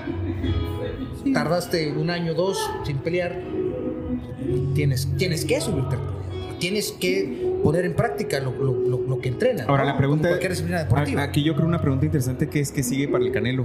Yo, si no pasa ninguna sorpresa, este, ¿dónde lo vamos a poner en el top 10 de libra por libra? Se ¿Sirve de al algo UFC. ganarle a John Ryder? Es- ya, ya lo convencieron porque ahí están Bueno, los mejores ok. espectáculos. ¿Y la revancha? ¿Contra Vivol? Dicen que ¿Se va va a en- una, una revancha contra Vivol? Y hay un ahí fenómeno extraño que Vivol está solicitando que sean 168 y Canelo quiere subir. Para que no haya excusas. O sea, un punto medio. Pues. No, no, si, si, si lo ponen en un catchweight sería otra bola de controversias contra Canelo. Sí. No, Canelo quiere en, la, en 175, ¿eh? ¿no? 174. ¿Y Vivol la quiere 145. en, en 168? Y Vivol la quiere en 100, o sea, Vivol quiere bajar ¿Y Canelo subir o es la división de Canelo? o sea, de y Canelo quiere subir. Canelo quiere subir. Es algo Eso, eso va a estar interesante. inédito. Eso Ese tipo de pretensiones. Creo que sí le debe a la, a la afición eh, de Esa mexicana de ¿no? boxeo esa revancha. Creo que sí. No le debe nada. Vamos, amigos, sí le debe. Oye, la verdad es que el, el- el aficionado al boxeo está esperando eso. No, no, pues el aficionado de boxeo está esperando que sea este David Benavides. ¿Tú en qué lugar de la historia del boxeo mexicano pones a Canelo? Que tampoco tiene mucha experiencia. Mexicano. De- Mexicano. ¿Mexicano? Otra vez esa pregunta. No, no, pues queremos saber, no, lo- no lo Es, contestaste ahorita. es- es lo que se pregunta Ajá. el de enfrente. La quiere de, de un aficionado rancio y arraigado del boxeo. Yo, yo sin mucho análisis, sin meterme muy a fondo, top 8. Top 8. Top 8 hasta ahorita. Es que tenemos que Sí. verlo hasta el final. Sí, sí, sí. Sí, hay, sí hay Y, que tomar en y- cuenta que y ya en esta categoría va a entrar el, problema es de la ya- Hoya, por ejemplo, ya- ya- mexicano, ya, se le está acabando No, su, no, su prime. americano. Ah, No, el- el- Golden Boy Estados Unidos. agarró, una- Sí, ganó una medalla de oro en el boxeo representando a Estados Unidos. No, no, está Salvador Sánchez, está. Salvador Sánchez. Y sí, hay monstruos. Barrera. Zárate, Barrera. Mantequilla Nápoles. Mantequilla, otro adoptado. Ese sí. Mm, Yo creo que Finito. Mante- yo creo que Mantequilla todavía López. Mantequilla todavía por encima de, de Canelo todavía, ¿eh? Sí, yo creo que sí. Sí, sí. Yo creo que sí. Dicen que sí. Salvador Sánchez, que murió muy joven, pero que también tenía... En un accidente automovilístico, ¿verdad? lamentablemente. Lamentable. El, el pugilista, pero sí Un pintaba ser- impresionante. Ajá. De Así haberle es. ganado a Suma Nelson. Dicen las malas lenguas que si hubiera seguido con nosotros, hubiera sido una mejor que carrera de, Julio César Chávez. Nunca la vamos a saber, Pero pero, como dicen, lo hubiera, no existe. dicen los expertos que pudiera ser. Los expertos como. ¿Quién? Como el que dijeron ahorita. Eh, como David. Él dice que es experto en eso, y en fútbol, y en automovilismo. Ah, sí y, lo y es, te, sí lo te es. lo juro No, que no, si no le pones. no les califiquen, Si le pones sí lo es, canicas, lo es. el vato te opina de canicas, ¿eh? Sin problema alguno. Y te. Te va, y te va a descalificar porque no es posible que un, un- un, eh, jugador diestro juegue canicas. Yo platiqué con él ahí te un día en el kilómetro 30 o 20 o cuál es. Estaba la. Iba a opinar, iba a opinar 30. sobre los burritos o qué. Es Ahora qué crítica Muy buena persona, eh, muy buena persona. Sí, y- dicen que es un papel, que, que realmente es, Es un, papel, rol, eh, eh, hay que entender eso. Que, que Está casada con una de sí. Sí, Y habló pestes de Ciudad. Sí. Pero bueno, ¿Sí habló verdad es que pestes? con, con qué. Sí, ¿Cuándo? hace dos, tres años. ¿Con qué argumentos no ibas a hablar pestes de Juárez? la verdad es que No, pues habló de la ciudad. Sí, habló de la infraestructura de la ciudad, que nos tienen en, en un total abandono. Pero bueno, eso será tema para, para otro podcast. ¿Y esa, esa es una mentira? No, no es ninguna mentira. Señores, terminamos este segundo segmento de Don Fucho después de haber. Vamos con, con liguilla, ¿no? Repechaje, eso es... Así es, repechajes, liguilla. tenemos que ir Y el invitado. tema de Bravos, que ya están de vacaciones. Digo, tuvieron otros seis meses de vacaciones, lo que pero ahora querías que ya los castigaran oficial. en el desierto, ahí en. No, no, no. Yo nomás hago, hago el comentario de que ya están de vacaciones oficialmente, porque pasaron seis corriendo en meses de el vacaciones. bordo por Este- castigados. Este torneo. Caballeros, regresamos al tercer segmento, fútbol, repechaje. No se vayan. Volvemos.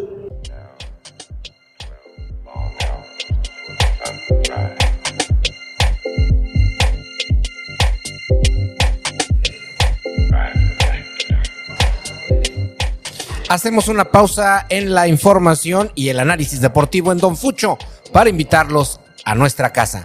Cananas, Restaurant and Grill. El mejor ambiente para compartir con los amigos, pantallas de alta definición con los juegos en vivo y las promociones que usted ya conoce. Lunes, hamburguesas a solo 85 pesos. Martes, de carrilleras gratis. Miércoles, de tacos de chamorros gratis. Jueves, de mezcalinas. Viernes, el tradicional plato cananas y una botella de whisky 12 años o tequila por 1500 pesos. Abierto de lunes a viernes desde las 2 de la tarde y sábado y domingo un poquito más temprano. Cananas. Restaurant and Grill. Plaza Tech. 1800.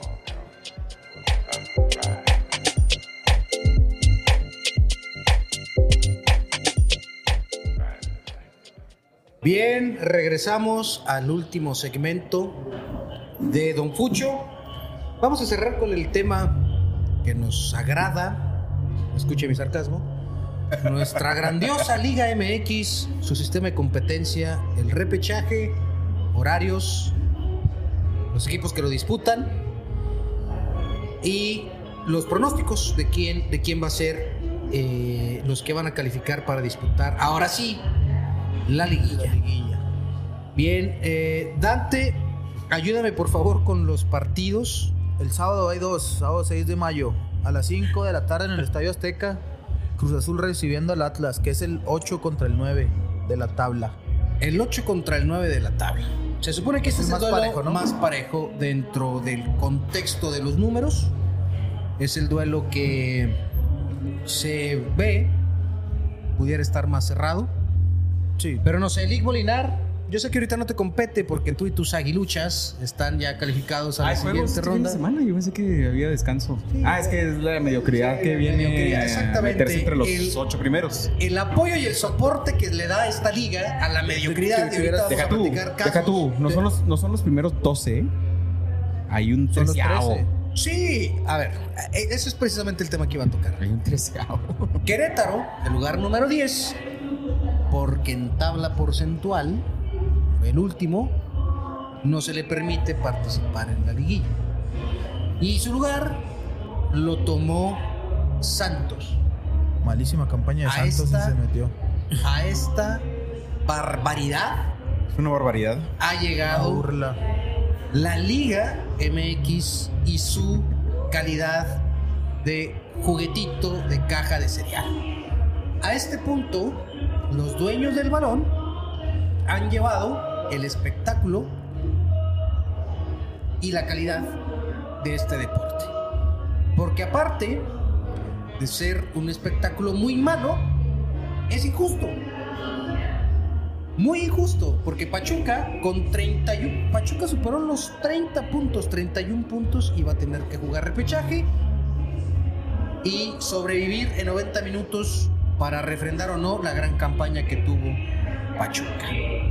Pero bueno, sigamos con los partidos. Dame tu pronóstico, Lick Molinar. Sí, del- lo, lo que comentas del, del séptimo que es Tigres, hay mucha diferencia de puntos de que ya no lograron los 30 como los demás, ¿no? Así Entonces, es. Así el, es. el- el pronóstico para este fin de semana de El de Cruz Azul Atlas. Juegan en casa del Azul. Atlas. Ah, Cruz Azul. Para que se ponga usted contento, licenciado Gracias por los, por los buenos deseos. Buenos deseos. Amigo Jorge, así el, que más te agrade para esta. Por ser del día del albañil.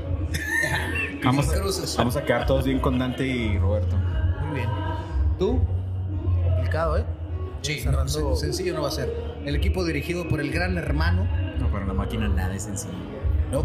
Vi- Viene, viene, viene, viene cerrando bien, una baja fuerte, importante para Atlas, va a ser que no está su goleador Furch, Así es. que es una gran mancuerna con Quiñones, Quiñones. entonces se puede ver un poco debilitado ahí Quiñones, pero Cruz Azul pues, ha sido muy gitano esta temporada, entonces no sabemos qué podemos Eh, esperar, ese es el- y es juego de liguilla, entonces, Y aquí no tiene nada que ver el lugar en la tabla, ¿eh? no, no, no, no, no. Se Entonces, disputa, si hay empate se va a penales. Exacto, La máquina entonces, pita. por, por papel la máquina pita. Yo pienso que también va en un marcador muy ajustado porque Y- no es un y equipo si de pierde, muchos pues, goles. La- oye, Son, ¿no? in- impresionante la manera en que nos iban a empatar el partido contra Santos. ¿eh? Ganando 3-0 en el minuto 85 y se pusieron 3 a 2. Como que el Tuca no entendió a qué equipo llegó, ¿verdad? Sí, creo Que que traían entrenador nuevo para la última jornada de esos de Santos. parecía que se iba a cumplir con esa. ¿Cómo se le llama eso? Ese, este, es un tipo de regla no implícita que entrenador que debuta gana. Gana. Pero bueno, no, no, no aconteció de esta manera. Cruz Azul ganó, se posicionó en el octavo lugar y ahora disputa contra Atlas. Bueno, creo que los cuatro coincidimos. La ventaja de la casa le puede ayudar. Si hubiera cerrado en el Jalisco, hubiera estado un Complicado. Los cuatro coincidimos entonces que Cruz Azul. Cruz Azul pasa en esta llave. La siguiente llave, por favor, Dante Olig Molinar, que me pueda ayudar. ¿Cuál es? Es el Pachuca Santos a las 7 de la tarde en el estadio Hidalgo. El- yo creo que aquí Pachuca no va a tener problema. es el duelo más, desigual. disparejo. Más disparejo. Sí, yo lo veo el más disparejo. A Pachuca, Pachuca. lejos. Pachuca. Fácil. Pachuca, sin Pachuca problema. y Coincidimos, goleada. coincidimos los y es cuatro. el equipo más goleado Santos de todo el torneo. Es No, malísimo no, lo de Santos. Muy mal. Santos, qué tristeza de equipo, porque es un equipo que tiene una afición ya arraigada, es un equipo eh, eh, de los que han conseguido mayor cantidad de campeonatos dentro de este, este milenio y tristemente eh, Iraragorri ya se olvidó de él. Sí, ya- ya tiene juguetito parece que nuevo. Ya tiene juguete nuevo que es el Atlas y lo ha dejado Y la cual selección. muñeco de trapo Y la selección. tirado. Ah, y la selección. Sí, la selección. Entonces, Entonces, el Santos ya quedó en el último lugar de las prioridades y lo han dejado tirado. Abandonado, yo creo que lo van a tener, bueno, de hecho lo van a tener que vender. Sí, lo tienen que Por vender. la nueva regla lo van a tener que vender, a ver quién es el postor que, que le apuesta a invertir en este Ojalá equipo. regrese la cervecera y hicieron buenas cosas. Sí, ojalá la cervecera. No, no sé si se quieran volver a involucrar en esto, porque también vend- vendieron a Toluca. Pero bueno, va- vamos, a ver, qué, qué- qué acontece con Santos. El que sigue Ligo Linar, ¿cuál es? León, San Luis. También muy disparejo, El León, lo veo Ta- yo. También me parece que, que va a ser eh, prácticamente La sencillo que León. Temporada pasada San Luis Bueno. complicó el repechaje sí. a Pachuca. Ah, No, no, no, en, en- en los cuartos. En, en los Sí, cuartos le ¿se complicó? Pachuca. ¿En qué entró San Luis? Es el 11, creo. Sí, creo que, ¿Y, y creo si que le sí. complica la vida? doceavo. Sí, hay que tomar en cuenta algo que Es que estaba te- diciendo el Polinar ahorita. ¿eh? En- En estos momentos, miércoles a las nueve y media de la noche, está jugando León León. contra Tigres por la Conca, sem- semifinales de la Conca Champions. Entonces, puede ser un factor a tomar en cuenta el desgaste físico que vayan a tener. No van a viajar, Correcto. obviamente, pero es, es un partido re- reñido. En estos momentos va ganando 2 por 0 León al minuto 54. Todo le queda partido. Aún hay partido, pero va ganando León. Entonces, eh, va a ser Oye, un factor que hay que tomar en tocando- Sí, cuenta. puede ser un factor importante. El Yo tema voy por este. San Luis. ¿En serio? ¿Tú, ¿Tú vas a Luis? Vas a ver. Wow. Vaya, hay un osado aquí, ¿eh? Hay un osado aquí. To- Perfecto, tocando este bien, tema bien, Jorge. rápido. Tigres metió todas las canicas para la Conca Champions. Con Conca Champions se la pierde. Pues es Y con como ese- que de meter todas las canicas. Des- los descansó el domingo y ve. Cierto. Todavía no acaba, no acaba, ¿verdad? Pero sería un gran fracaso de, de la directiva. ¿eh? Con ese plantel no puedes. No hay pretexto alguno. Exactamente. Parece que las palabras del piojo empiezan a tener muchísima razón. Oye, pero trajeron a la joya, Al factor, joya, el factor factor. Córdoba. Y Córdoba. es- y, y- y voy a hablar con, con el, como aficionado de la selección mexicana. Bueno, no como aficionado, como seguidor. Ya la, la selección mexicana me tiene ah, muy triste con Cansado, respecto a. te a tiene su- cansado. Sí, me tiene cansado, me tiene decepcionado, me tiene triste. Esa es la palabra. Estas eran las joyas. Laines y Córdoba eran las joyas, egresadas del nido. Oye, Los huevos de oro del fútbol mexicano egresados del nido de Cuapa Esos y del los resultados han sido tristísimos para Córdoba y para Lainez. Esos del Qué Nido triste, vienen en- en declive. Qué triste verlo. Jóvenes que salieron de la América porque se perdieron, precisamente. Sí, tristemente se perdieron y lamentablemente eran las esperanzas de la nueva, de la sangre nueva para esta selección nacional y parece que no van a ser definitivamente. Lo de Lainez con Tigres es paupérrimo. Tenía años que no veía un desempeño tan pobre de un jugador que viniera como contratación bomba como la de Lainez. Yo creo que la última fue Omar Bravo, el Kikín Fonseca, también hechas por Tigres, ambas. Pero sí, muy triste lo, lo de Lainez. La afición Bueno, está a muy molesta. Muy molesta. Luego de un torneo más, ¿no? Yo creo que sería lo más justo. Mira, después de lo que ¿No? costaste Pero como vienes, ¿no? O sea, como y lo vienes, que estás de ganando, Llegaste como estrella, ¿eh? no, no- me parece que no debe de haber margen de error. Y no es como que, bueno, va a adaptarse a una liga europea, a encontrar una titularidad. Venía con la titularidad garantizada, venía a una liga que ya conocía, venía a una liga que ahorita su nivel no es el nivel competitivo que se, que se De otros desearía. años. Si vienes de Europa, Pues viene al- con otro nivel. se supone que tendría que venir en otro nivel, pero, Pero pues no- llegó no y está peor que los que están aquí. ¿Con qué nivel iba a jugar si no jugaba? Tiene dos años sin jugar el señor. Pero, Pero la bueno. banca es mejor que. la banca es mejor que la titularidad. La Pues, banca son sillones recaro de automovilismo, de tela fina de canguro, con soporte en los lumbares. Y es mucho más cómodo y más en mejores condiciones la banca de Europa que la, que la de aquí. Perdón. Pero bueno, eh, el, el- no, no hay que ser muy chiste, nada más hay que hablar las cosas como son. Como son. Fracasó en Europa y está fracasando en Tigres. Lo que sigue, señor, vamos a hablar del último partido. Entonces dijimos que León, ¿verdad? aquí León, León, San aquí Luis. Jorge dijo que, que, San Luis. que San Luis. Sí, todos León. Todos León menos Jorge quiso llevar la contraria. No estamos apostando nada, pero bueno. Si así, si así le atina, le invitamos unos nachos. El, No, el- pero el ¿por qué próximo Nacho? programa. ¿Qué quiere? ¿Por qué Nacho? ¿Qué quieres, Jorge? ¿Cómo que nachos? No están muy buenos aquí, Los pero nachos pues, también. Si gana San Luis, le ¿no? invitamos unos nachos. Algo rico. Bueno, algo rico, que él decía lo que Están muy buenos los nachos aquí. Están muy buenos. Este, y Unos taquitos, unos taquitos. Unos Un taquito está bueno. Taquitos. para cerrar, el equipo que hablamos ahorita, Tigres contra Puebla en el Volcán. Debe ganar Tigres. Se supone que en el papel debería de ganar Tigres, pero por lo que estoy viendo ahorita con, con la No. apuesta que hicieron de meter a todos los titulares para este partido. Luego se gana Tigres con gol de la Van a decir, no, qué va contratación, impresionante. ¿quién va a decir? factor". No, Ah, De aquí no va a salir, no va a escuchar de las aquí, no, palabras. de aquí no vas a escuchar esos, esos cambios Pero tan si pasan drásticos los de primeros opinión. ocho, va a Tigres América y si le gana con gol de Laines al América. Eso estaría, esa novela estaría interesante. Es- esa novela ¿De qué estamos hablando? No, no, estamos hablando de supuestos, escenarios futuros que pudieran presentarse.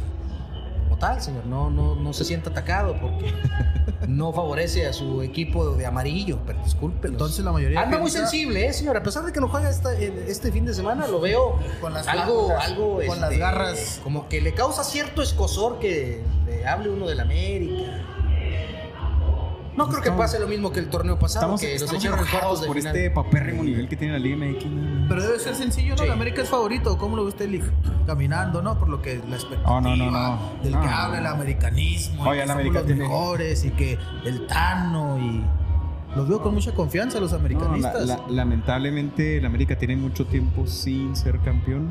Seis años, cinco. Ya podríamos estar o iniciar a hablar en una crisis. Y no, se- no luce fácil, ¿eh? Los Ojo. cuatro primeros y en especial Chivas. Ojo, co- co- como dice, Chivas. como dice un, un amigo suyo que se sube a la mesa del debate y grita y Don Alvarito. Don Alvarito, para el sagrado americanismo, el hecho de no campeonar cada seis meses es una crisis total en el a lo mismo, América. Nos encanta ver novelas. No, no, no, a lo que voy ese es el producto que nos vende ya. le, gusta el, americanismo a don. Álvaro, ¿verdad? Es su- Es su estandarte. Es su estandarte, es su estandarte. Lo, lo toman, es, ya se ha convertido en mayor Ah, estandarte que acuérdense, Carlos acuérdense que ese personaje era de Cruz Azul. por Sí. eso. Nosotros Fanático de la máquina. desechamos lo que nos sirve. Pero es que también pierden. Es que, es que también pierden tanto, o sea. La gente se Sí, les que- voltea. sí, que la gente- sí. Allá cada quien, ahora ya fue, es sagrado americanista. Cruz Azul campeón y América no ha sido campeón. Hay que ver. Para No, mí, no, no, no, no. para mí, es- eh, Esa Yo veo- falacia tampoco va, aplica ¿eh? aquí. Yo es una veo- falacia eso que acabas de decir, Dante. ojo, Bueno, bueno, aquí bueno. está tu- la- las estadísticas. Está el abogado. Las No. estadísticas ahí dicen hasta ahorita. Ya después si quedan campeón, pues ya me puedes decir, te equivocaste. ¿Cuántos campeonatos en los últimos 20 años? Bueno, señores, ya Por para concluir favor. lo de repechaje, quedamos todos de acuerdo que van a pasar los cuatro primeros. Sería lo más normal. Del- a excepción del, San Luis. Es que pienso aquí, Jorge. Caballo negro de Jorge. Ah, bueno, Jorge dijo que se puso. Pero- pero muy buenos duelos. la mesa los nachos. Bien. Si pasan los primeros ocho, muy buenos duelos, ¿eh? Sí, me parece que será lo más justo. Que pasaran los que realmente quedaron Buenos partidos. de la Buenos tabla. partidos van a venir. Eh, en, la opinión, bueno. en la opinión de su servidor, ¿eh? y lo más analítico posible, creo que en estos momentos el América está por encima de lo de Chivas y, lo de, y de lo de Monterrey. Para mí, Muy- Vamos a ver. para mí. Vamos a ver cómo se Y es el principal, muchos es el principal de- candidato al título. Un Cruz Azulino que quiere hacer la caída del América uno No, más no, no, vamos a, no, vamos a hablar las, las, las cosas como son. De nuevo, siendo lo más objetivo posible, me parece Ve la cantidad que que- hizo, la cantidad de puntos que hizo Monterrey. No, pero la verdad es que Monterrey no juega bonito, ¿eh? No, pero sí. o sea, Y América, Am- América tiene... por lo espectacular. Es un- América es un, tiene- equipo espectacular porque defiende mal. Ah, es- pero, pero ahí te va. El volumen de fútbol que tiene América no lo tiene Monterrey. ¿eh? Y- y la diferencia entre Monterrey y América Y es, es la que mejor Monterrey se defendió mejor que Y América. es el equipo que mejor juega, pero también es un Defiende equipo que muy mal, ¿verdad? bien. Y ese le pasó factor la, la liguilla pasada. Yo concuerdo que es el que mejor juega, Es el que mejor juega. pero para va, va a batallar. sé, tiene pues tres eliminatorios y para llegar a la final, complicadas. El ¿eh? torneo pasado pudo haber sido goleado por Toluca. O sea, un lapso del partido que estaban Sí, totalmente lo. Vamos a ver si aprendió el Tano. Yo creo que sí. Yo creo que sí. Y se ha visto este torneo. O sea, más allá de aquellos partidos. No, pero defendía que- mejor el torneo pasado, ¿no, Li? Sí, es cierto. No, ¿crees- crees que defendía mejor el torneo pasado? defendía mucho mejor. De hecho, hasta en las. Creo que era la mejor defensiva. algo así, no con- recuerdo muy con- bien, pero Con Araujo. Defendía mejor con Araujo. Araujo estaba en mejor nivel que. A- Araújo. En este lamentable nivel que ha exhibido en ese torneo. Sí, Araújo. sí, la que- que Araujo falta mucho, ¿no? Para, para dar un favorito, ¿no? Bueno, Sí. yo lo suelto aquí directo a la fecha. Para mí, el América va a ser campeón su. No, vean, sí, es el sí. favorito. Si, si no es por Malagón el viernes aquí en Juárez, ya estaríamos hablando de los super bravos, ¿no? Que- como que al parecer, es- al, al parecer es- ese, ese partido era el determinante para saber si, si eran súper bravos o no. Y ese es el siguiente tema, ya cerrando lo de repechaje. Oye, pero sigo viendo optimismo en los aficionados de los Bravos. Lo que pasa es que el aficionado forense sí es. Está tan- No, perdón. Estamos tan ávidos de tener estás, algo estás, con, estás. con el cual sentirnos Ha, representados ha habido, hablas de Que no por el equipo, sino por la ciudad. por la ciudad. Ah, que, que cualquier eh, Evento. evento que te genere ese sentido de pertenencia, que lo sientas propio, pues te da esperanza. Porque sí me da mucha risa. Pero ese es el varios problema, comentarios de casi es el problema, que no hay empatamos a la de América. Eh. Es que mira, No hay sentido de pertenencia, no, no nos identificamos con el equipo. Y con lo poco que te ofrecen, lo forzas pero, para pero- que sea tuyo. pero es- exactamente. lo forzas que- y que- es de mala que- calidad, pero ah, es de mi ciudad, lo que lo quiero forzar. En lugar de ponerte exigente, exige jugadores de calidad, equipo de calidad, exige un nuevo estadio para que las cosas funcionen. Tristemente, y, y, ojo, eh, que quiero que se tome esto como. Los que no piensan sé, que nos quiero que se atacamos. tome como un ataque. Un ataque al- al- a los dueños del equipo. Porque si algo hay que hacer plausible es la gran inversión y el gran sacrificio que están haciendo económicamente hablando, operativamente hablando, para que se tenga un equipo de primera división aquí en la ciudad. Pero sí hay que Ser más exigentes. Es- Aparte de ser más exigentes, me parece que la gente que rodea a los dueños tienen que asesorarlos, tienen que explicarles, tienen que, que- que ponerlos en un contexto. Y hablo con respecto a las declaraciones que hizo la señora de la Amiga en un canal a nivel nacional. Nada en contra de la señora, mis respetos, eh, es, es una mujer icónica, no nada más de Ciudad Juárez. paga, ¿no? Es una, sí, es una mujer icónica a nivel nacional, es una empresaria destacada, pero me parece que sus declaraciones no estaban dentro del contexto que se hubiera querido. Ella habla, y voy a, voy a poner dos puntos que me, pa- me parecieron eh, lo a destacar de- dentro de esta entrevista. Mencionaba que era, eh, le podía mucho a los equipos pagar esta multa por ser de los últimos lugares.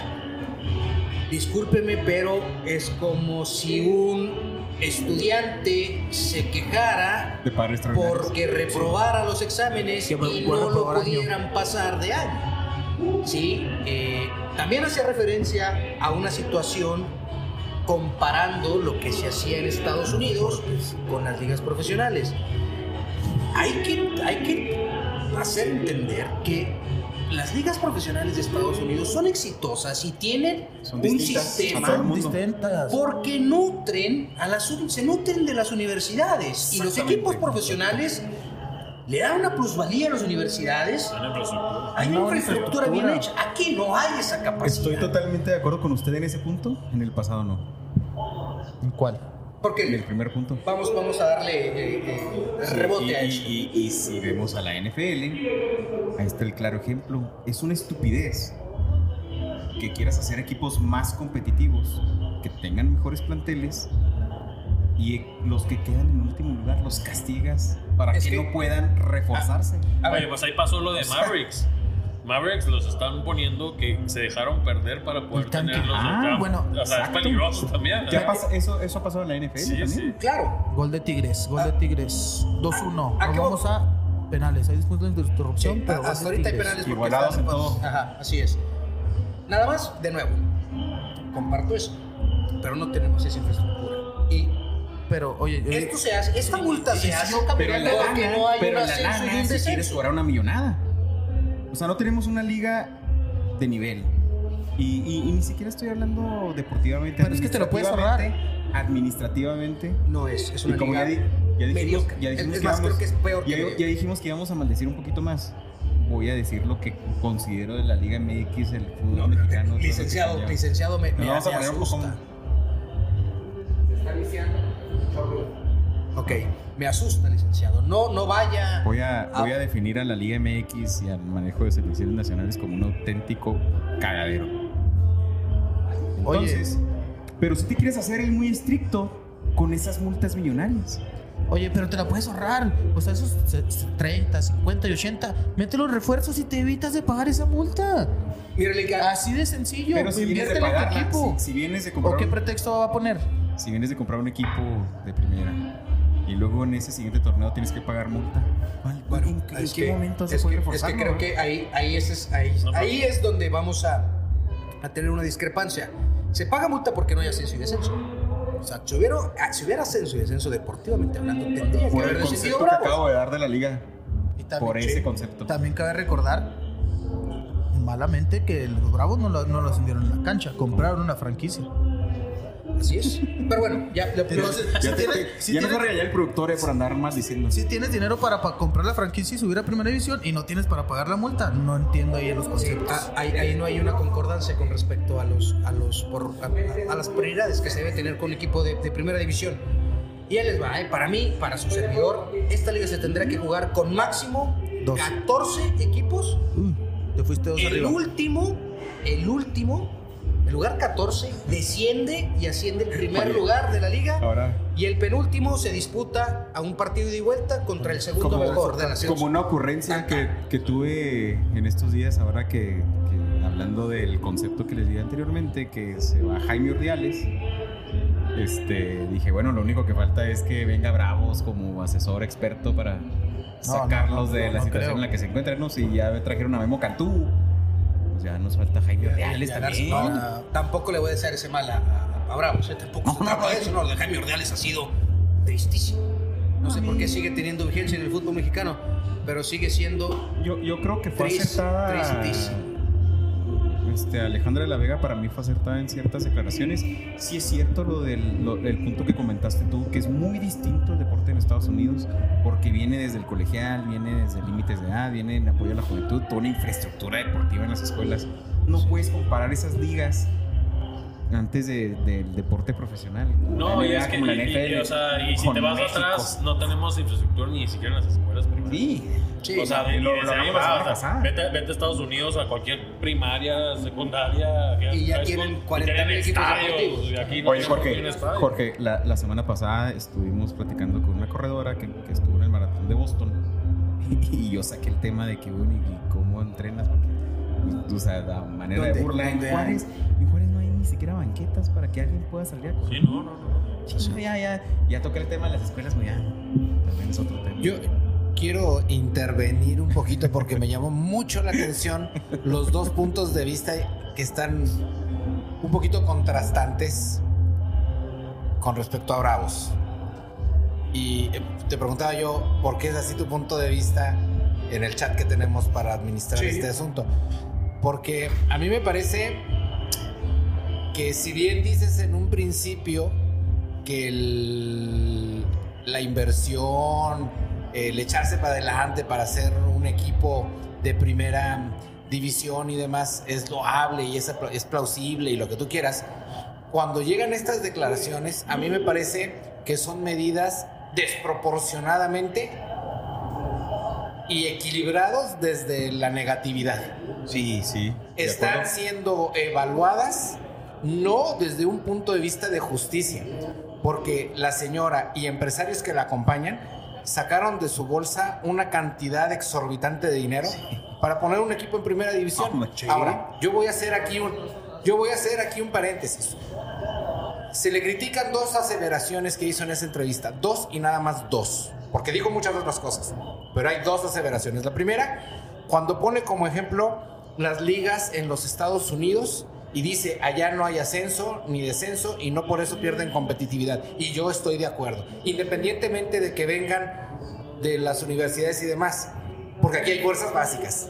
Porque aquí hay fuerzas básicas. Espérame, déjame terminar los puntos. Y el segundo punto es cuando, cuando ella propone que en una.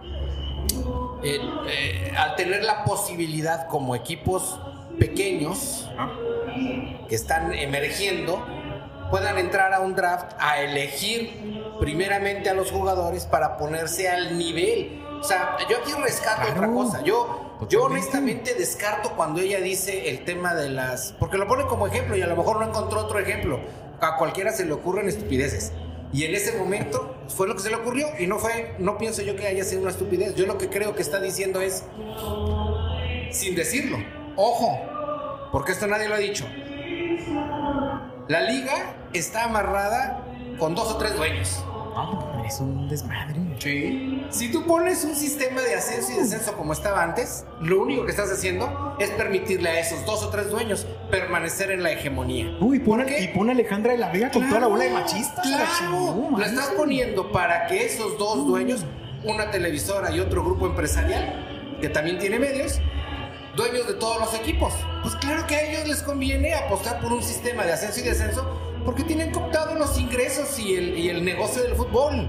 Claro que les conviene. No, y claro que les conviene que los equipos que no gente dan poderosísima, contra Claro, caigan porque tienen en su bolsa la, la transmisión, Ricardo. la retransmisión, los derechos de la franquicia, playeras, lo que tú quieras. ¿Crees que les interesa compartir con otros equipos pequeños? No. No, y tiene que ver mucho con tu comentario al principio, ya me emocioné. Tiene que ver mucho con tu Bien comentario hecho, al principio. bien hecho, productor. Está muy pinche nuestra Liga MX.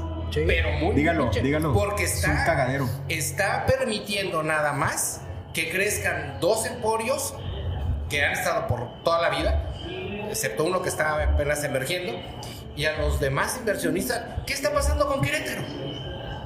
Una vergüenza total. ¿Qué está pasando con Querétaro? No, pero lo- Y También son inversionistas ex- extranjeros. Pero, a ver, y los lo- están dejando, es que- sin, los están dejando sin Sí, posibilidad. pero, pero a- aquí me parece que estamos confundiendo gimnasia con magnesia. ¿eh? Y, y- y quiero ponerlo, quiero dejarlo muy en claro. Respecto a que se le debería permitir un draft a los equipos pequeños para que puedan seleccionar, primero se tiene que reestructurar toda la liga para que esto suceda. Y tenemos que hablar de un tope salarial. Para. Para empezar. Si no, lo que tú hagas Dicen los gringos, sí, now we're talking. Eso es donde debe Otra- estar centrado el tema. Otra, eso, o- ok, otra esa- cosa esa del primer yo mundo que no refiero, va a funcionar en el inframundo. No, no estaba emitiendo opiniones el contexto. Tope salarial no. No hay tope salarial en la FIFA, no hay tope salarial en, en, en- en- en las ligas. No, no hay, o sea, es, No, es, no, es a lo que y yo no va a funcionar. El tope sal- o sea, o queremos seguir imitando cosas de Estados Unidos cuando es el primer mundo.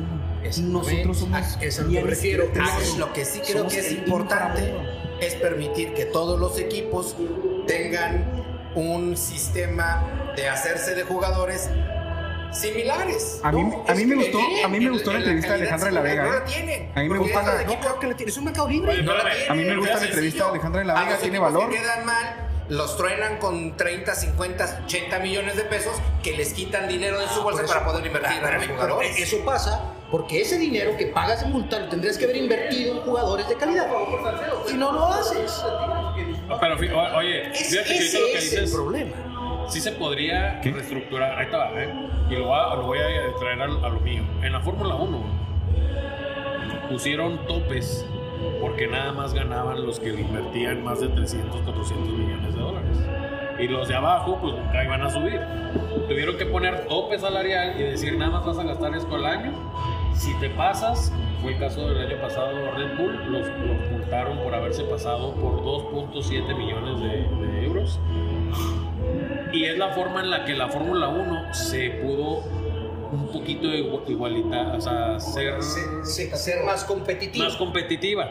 O sea, antes eran nada más cuatro autos, o sea, dos equipos. Ahora ya te estás yendo más de media tabla, ya, ya, ya los 10, 12 autos. Sí, pero estamos hablando de Ferrari, de Aston no, no, Martin, por eso, de. pero, pero digo, se podría, o sea, si, si lo pudieron hacer en la máxima categoría, millones de dólares, aquí también pueden. Mercedes. El problema es que hay gente eh, muy poderosa que no creo que vaya a dejar de A- suceder. Aquí, aquí es. No, lo- lo- ah, yo lo que voy es que los puntos de Aleja- que, que tocó Alejandra en la Vega me parecen válidos. No me parece una estupidez lo que dijo del- de las ligas de Estados Unidos. Y eso es una apreciación.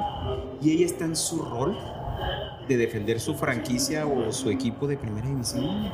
Es que Y- y es lo que tiene ahí, que decir. Es ahí Y es donde lo que yo tiene que considero decir. que la manera en que tienes que defender tu equipo de primera división es comprar jugadores competitivos, es armarte, Ahora imagínate a Alejandra de la Vega una sinergia en una para reunión que de este equipo funcione. en una en una reunión de dueños, ¿no? Imagínate a Alejandra de la Vega, única mujer. Única mujer. Pero no, sí tiene que ver, es que tiene que ver. eso, eso- sí eso tiene que ver. Lo, lo sacamos de Cuando está Martínez de Pachuca, cuando hay ese tipo de personalidades como Azcárraga, No, su tío, no, su no tío don sé. Ricardo. O sea, ustedes piensan que, sé, que yo- ustedes piensan realmente Eso- eso- que el hecho y, y lo hemos platicado. Sí, pero mira, ah, ahí te va. Eso yo te lo hubiera comprado con las cobras, porque sí le pasó. Cuando eran dueños de las cobras, sí le pasó. Y sí sufrieron de machismo y sí sufrieron de, de- de posturas misóginas. Ahorita en este momento no creo que, que- que exista eso. Eh, Es que en lugar de quejarse, inviértele, inviértele bien. Exactamente. O sea, la, la- la- carta de Salcedo es más cara que los centrales de Tigres. Sí, no hay o sea, pretexto. ahorita Ahora, hay es- ¿Salcedo no era un refuerzo? Pues no, no que compras Bueno, mal. compras no, mal. Compras, Compras mal. Todo el mundo Invierte- sabemos que Salcedo no era una solución para Tigres. Para Todo el mundo Bravos. sabíamos que Marco, perdón, para, para Marco Bravos. Fabián Marco no Dicen que era casi, una que casi para- Henry, Henry Martín, ¿eh? Es que no te Dicen vayas que a tianguis a Henry agarrar Martín los también. jugadores, ¿eh? no te vas al tianguis, o sea, vete a, la, a donde están los Inteligencia jugadores. Estás comprando. Ok, sí, sí, sí. O ¿Qué sea, no hay topes, pues como Sí, sí. El, próximo. ¿Sabes cuál es el próximo prospecto para Bravos? Jürgen Damm. Estoy de acuerdo con ustedes. Jürgen Damm, No, no, no, no, mi alma. Jürgen Damm no, No, no, no. que jugar en primera división. En, en ese punto estoy, con en ese punto estoy de acuerdo con ustedes. No estoy de acuerdo en el ejemplo de Salcedo. O sea, no más. ¿Hizo una buena inversión de Salcedo? ya ahorita haciendo una evaluación después de su desempeño, por supuesto que no. Pero no me ¿El- digas el que en un costo? inicio, no me digas que en ¿El un inicio no era una buena apuesta. No me digas que no. Venía, venía corrido Tigres. Venía pestado de Tigres. Venía de dar de- unos eh, desempeños paupérrimos con, con Tigres. No, no, lo, lo que ha tenido Salcedo es- en su carrera es la, Indisciplina. la indisciplina y la irregularidad. O sea, te puede dar un partidazo y te puede. un Sí, ridículo total como una eliminación que no tuvieron con América de. Gaya que, que Ay, les no, metió hasta gol ¿cómo- Giovanni, ¿no? ¿cómo, cómo se llamaba el portero de la temporada pasada? Antes de Talavera. Este, Hugo. González. Hugo González. Todo el mundo sabíamos que. Hugo González Malísimo. no era un portero que pudiera Ajá, atender las soluciones que requería Bravos en ese momento. Y lo Ahora, trajeron. se te, se te y le hizo. pagaron ca- muy se, caro. ¿Se te hizo que Hugo González tuvo muchas fallas en su temporada con Bravos? Yo- para mí Tu- tuvo- paró tuvo- tres tuvo- penales contra Querétaro también. Pero tuvo partidos puntuales en los cuales ¿Cuáles? falló. ¿Cuáles? Errores. Errores puntuales. Ah, ¿cuántos? Bueno, ¿cuántos? No me digas cuáles, ¿cuántos? Vamos a ponerlo en puntos. ¿Cuántos puntos perdió Bravos por culpa de Hugo González? Bueno, si su desempeño hubiera sido el ideal, no se hubiera ido y hubieran comprado su carta. No la compraron, ¿por qué? Porque fue una mala Bueno, a mí, compra. a mí cuando se fue no me pareció que era. O sea, que debió haber sido. ¿no? Se me hizo- ¿Tú, tú, consi- tú consideras Yo que es considero mejor que ¿Qué tuvo tal un la me- vera? que Talavera? Bueno, hablando. hablando de las contrataciones. O sea, te traes un. O sea, mandas a Hugo González a la fregada y te traes un portero de 40 años. Es a lo que me refiero. Inteligencia Entonces, deportiva. sí, sí se están equivocando en las contrataciones, ¿no? Está mal asesorada la señora de la Vega, que es lo que yo he repetido aquí. Y, y te, y te vas a poder traer a Nico Ibáñez y te vas a poder traer. Oye, no es posible. Lo, lo tocó el Tuca, ¿eh? Roland, es que la, la- la complicación que tiene Juárez también, aparte del estigma y la fama que tenemos como ciudad, muchos jugadores no quieren venir. Entonces- o muchos jugadores llegan y no están a gusto. Exacto, porque no están a gusto, porque Y algo se si, está la, ca- haciendo y si la casa, en la casa no estás a gusto, pues en el trabajo no. Tu desempeño no va a ser el óptimo. Entonces, a lo que voy con esto es que le falta asesoría a la señora. Le, le han venido a ver Ah, la cara. eh, no, no. Le han venido a ver la cara. no, no, no. Lamentablemente han abusado No, no, no, de la visto la bondad cara, de, de la esas bondad y las inversiones ganas, y las y las ganas. que ha tenido. Y le, pero le han venido a ver la cara. No, no a ella como tal, a, a todo el grupo. Lo de, falta que lo- llegue lo- Ordiales, lo- ¿no? lo- lo de Marco Fabián, por Dios. Lo de. Tuca también, ¿Qué, manera de robar de Marco Fabián aquí? Y todavía no cumple con las expectativas. Los no demanda. juega y luego los demanda y les gana. Es a donde voy que le están viendo la cara al grupo. ¿Ah? Y el grupo sigue actuando como si fuera una directiva de ascenso. Alguien tiene que venir a ayudarlos, alguien tiene que venir asesorarlos en lo que están A haciendo. ver si el señor Fassi pone orden. Que le hablen a los Oye, eso, de ese, Sí, fácil, Dante, hace la Dante, mitad. ese tema es interesante. Si Fasi hace la mitad de lo que hizo con Pachuca, Vamos a tener un gran equipo. Vamos a tener un gran equipo. Fasi ¿eh? es un personajazo. Ojalá y funcione. Ojalá, Ojalá. ojalá y así Pero, sea. ¿cómo llega Fasi? O sea, ¿llega de tiempo completo, asesor externo? Viene, como como socio. socio. Viene o como socio. porque si me dices como No, no, Johan, pero- Johan Cruyff era el asesor de Chivas, ¿ah? No, no, no, viene como socio. Viene como socio y va a tomar, obviamente va a tomar injerencia en las decisiones deportivas del Yo equipo. creo que va a apoyar mucho. Ojalá y Sí, yo funcione. creo que sí. Porque es un hombre de fútbol. Eso Sí, es. eso es lo que necesita. Alguien que sepa de fútbol y que pueda administrar deportivamente hablando. Exacto. Ese es el problema. Y que tenga colmillo para que, bueno, si, si el tema era el- los lobos que, que tenemos como dueños, ahí está un personaje que ha nadado en- entre tiburones durante muchos años. y exitoso. Y exitoso. Y respetado. ¿Sí? Sí, sí, sí. Bueno, señores, después de, de un debate bastante, Bueno, muy bueno. bastante bueno. y gracias por la aportación de, de mi compadre, el producer, terminamos el día de hoy con, con Don Fucho. Se quedan muchos temas aún en el tintero que iremos platicando eh, semana con semana. Por lo pronto, actual, eh, información ahorita al miércoles, va ganando León 3 por 1 a Tigres, 4 por 3 global y con este resultado pasa León a la final de la Conca Champions, faltando 10 minutos para que esto termine. Señores, muchísimas gracias. Jorge, Antes- gracias por, por acompañarnos y darnos tu conocimiento del deporte motor. Muchas gracias. Excelente, Jorge. Muchas gracias, muchas gracias a ustedes por invitarme y pues aquí estaré cuando Tienes se una historia pendiente. Sí, que implica nos Don vemos Haskins. El próximo miércoles para Miércoles. platicar del Gran Premio de, de Miami, si tienes oportunidad. sí, claro que sí. Sí. Bien, eh, muchísimas gracias por eh, seguirnos en este episodio número 28. 28, 29. No sé. ¿Cuál es el profesor? ¿Producer? 29, episodio número 29 de Don Fucho. Síganos, denos like, denos les guste, Compartan, compartan. comenten si qué les parece, si si hicimos tiene tonterías o no. algún, algún atleta, algún, sin importar la edad, que considere que se le debe dar este espacio para entrevistarlo, para que nos platique lo que ha hecho en su vida deportiva, promotores, atletas, entrenadores, aquí está el espacio, hágalo, ahí están las vías para que se comunique con nosotros. Eh, nos vemos la próxima semana para eh, platicar al respecto de los Liguilla. clasificados a la liguilla, el Gran Premio de, de- Miami y de y de el resultado de El Canelo. Su servidor, el micrófono, Roberto Ortigosa. Buenas noches.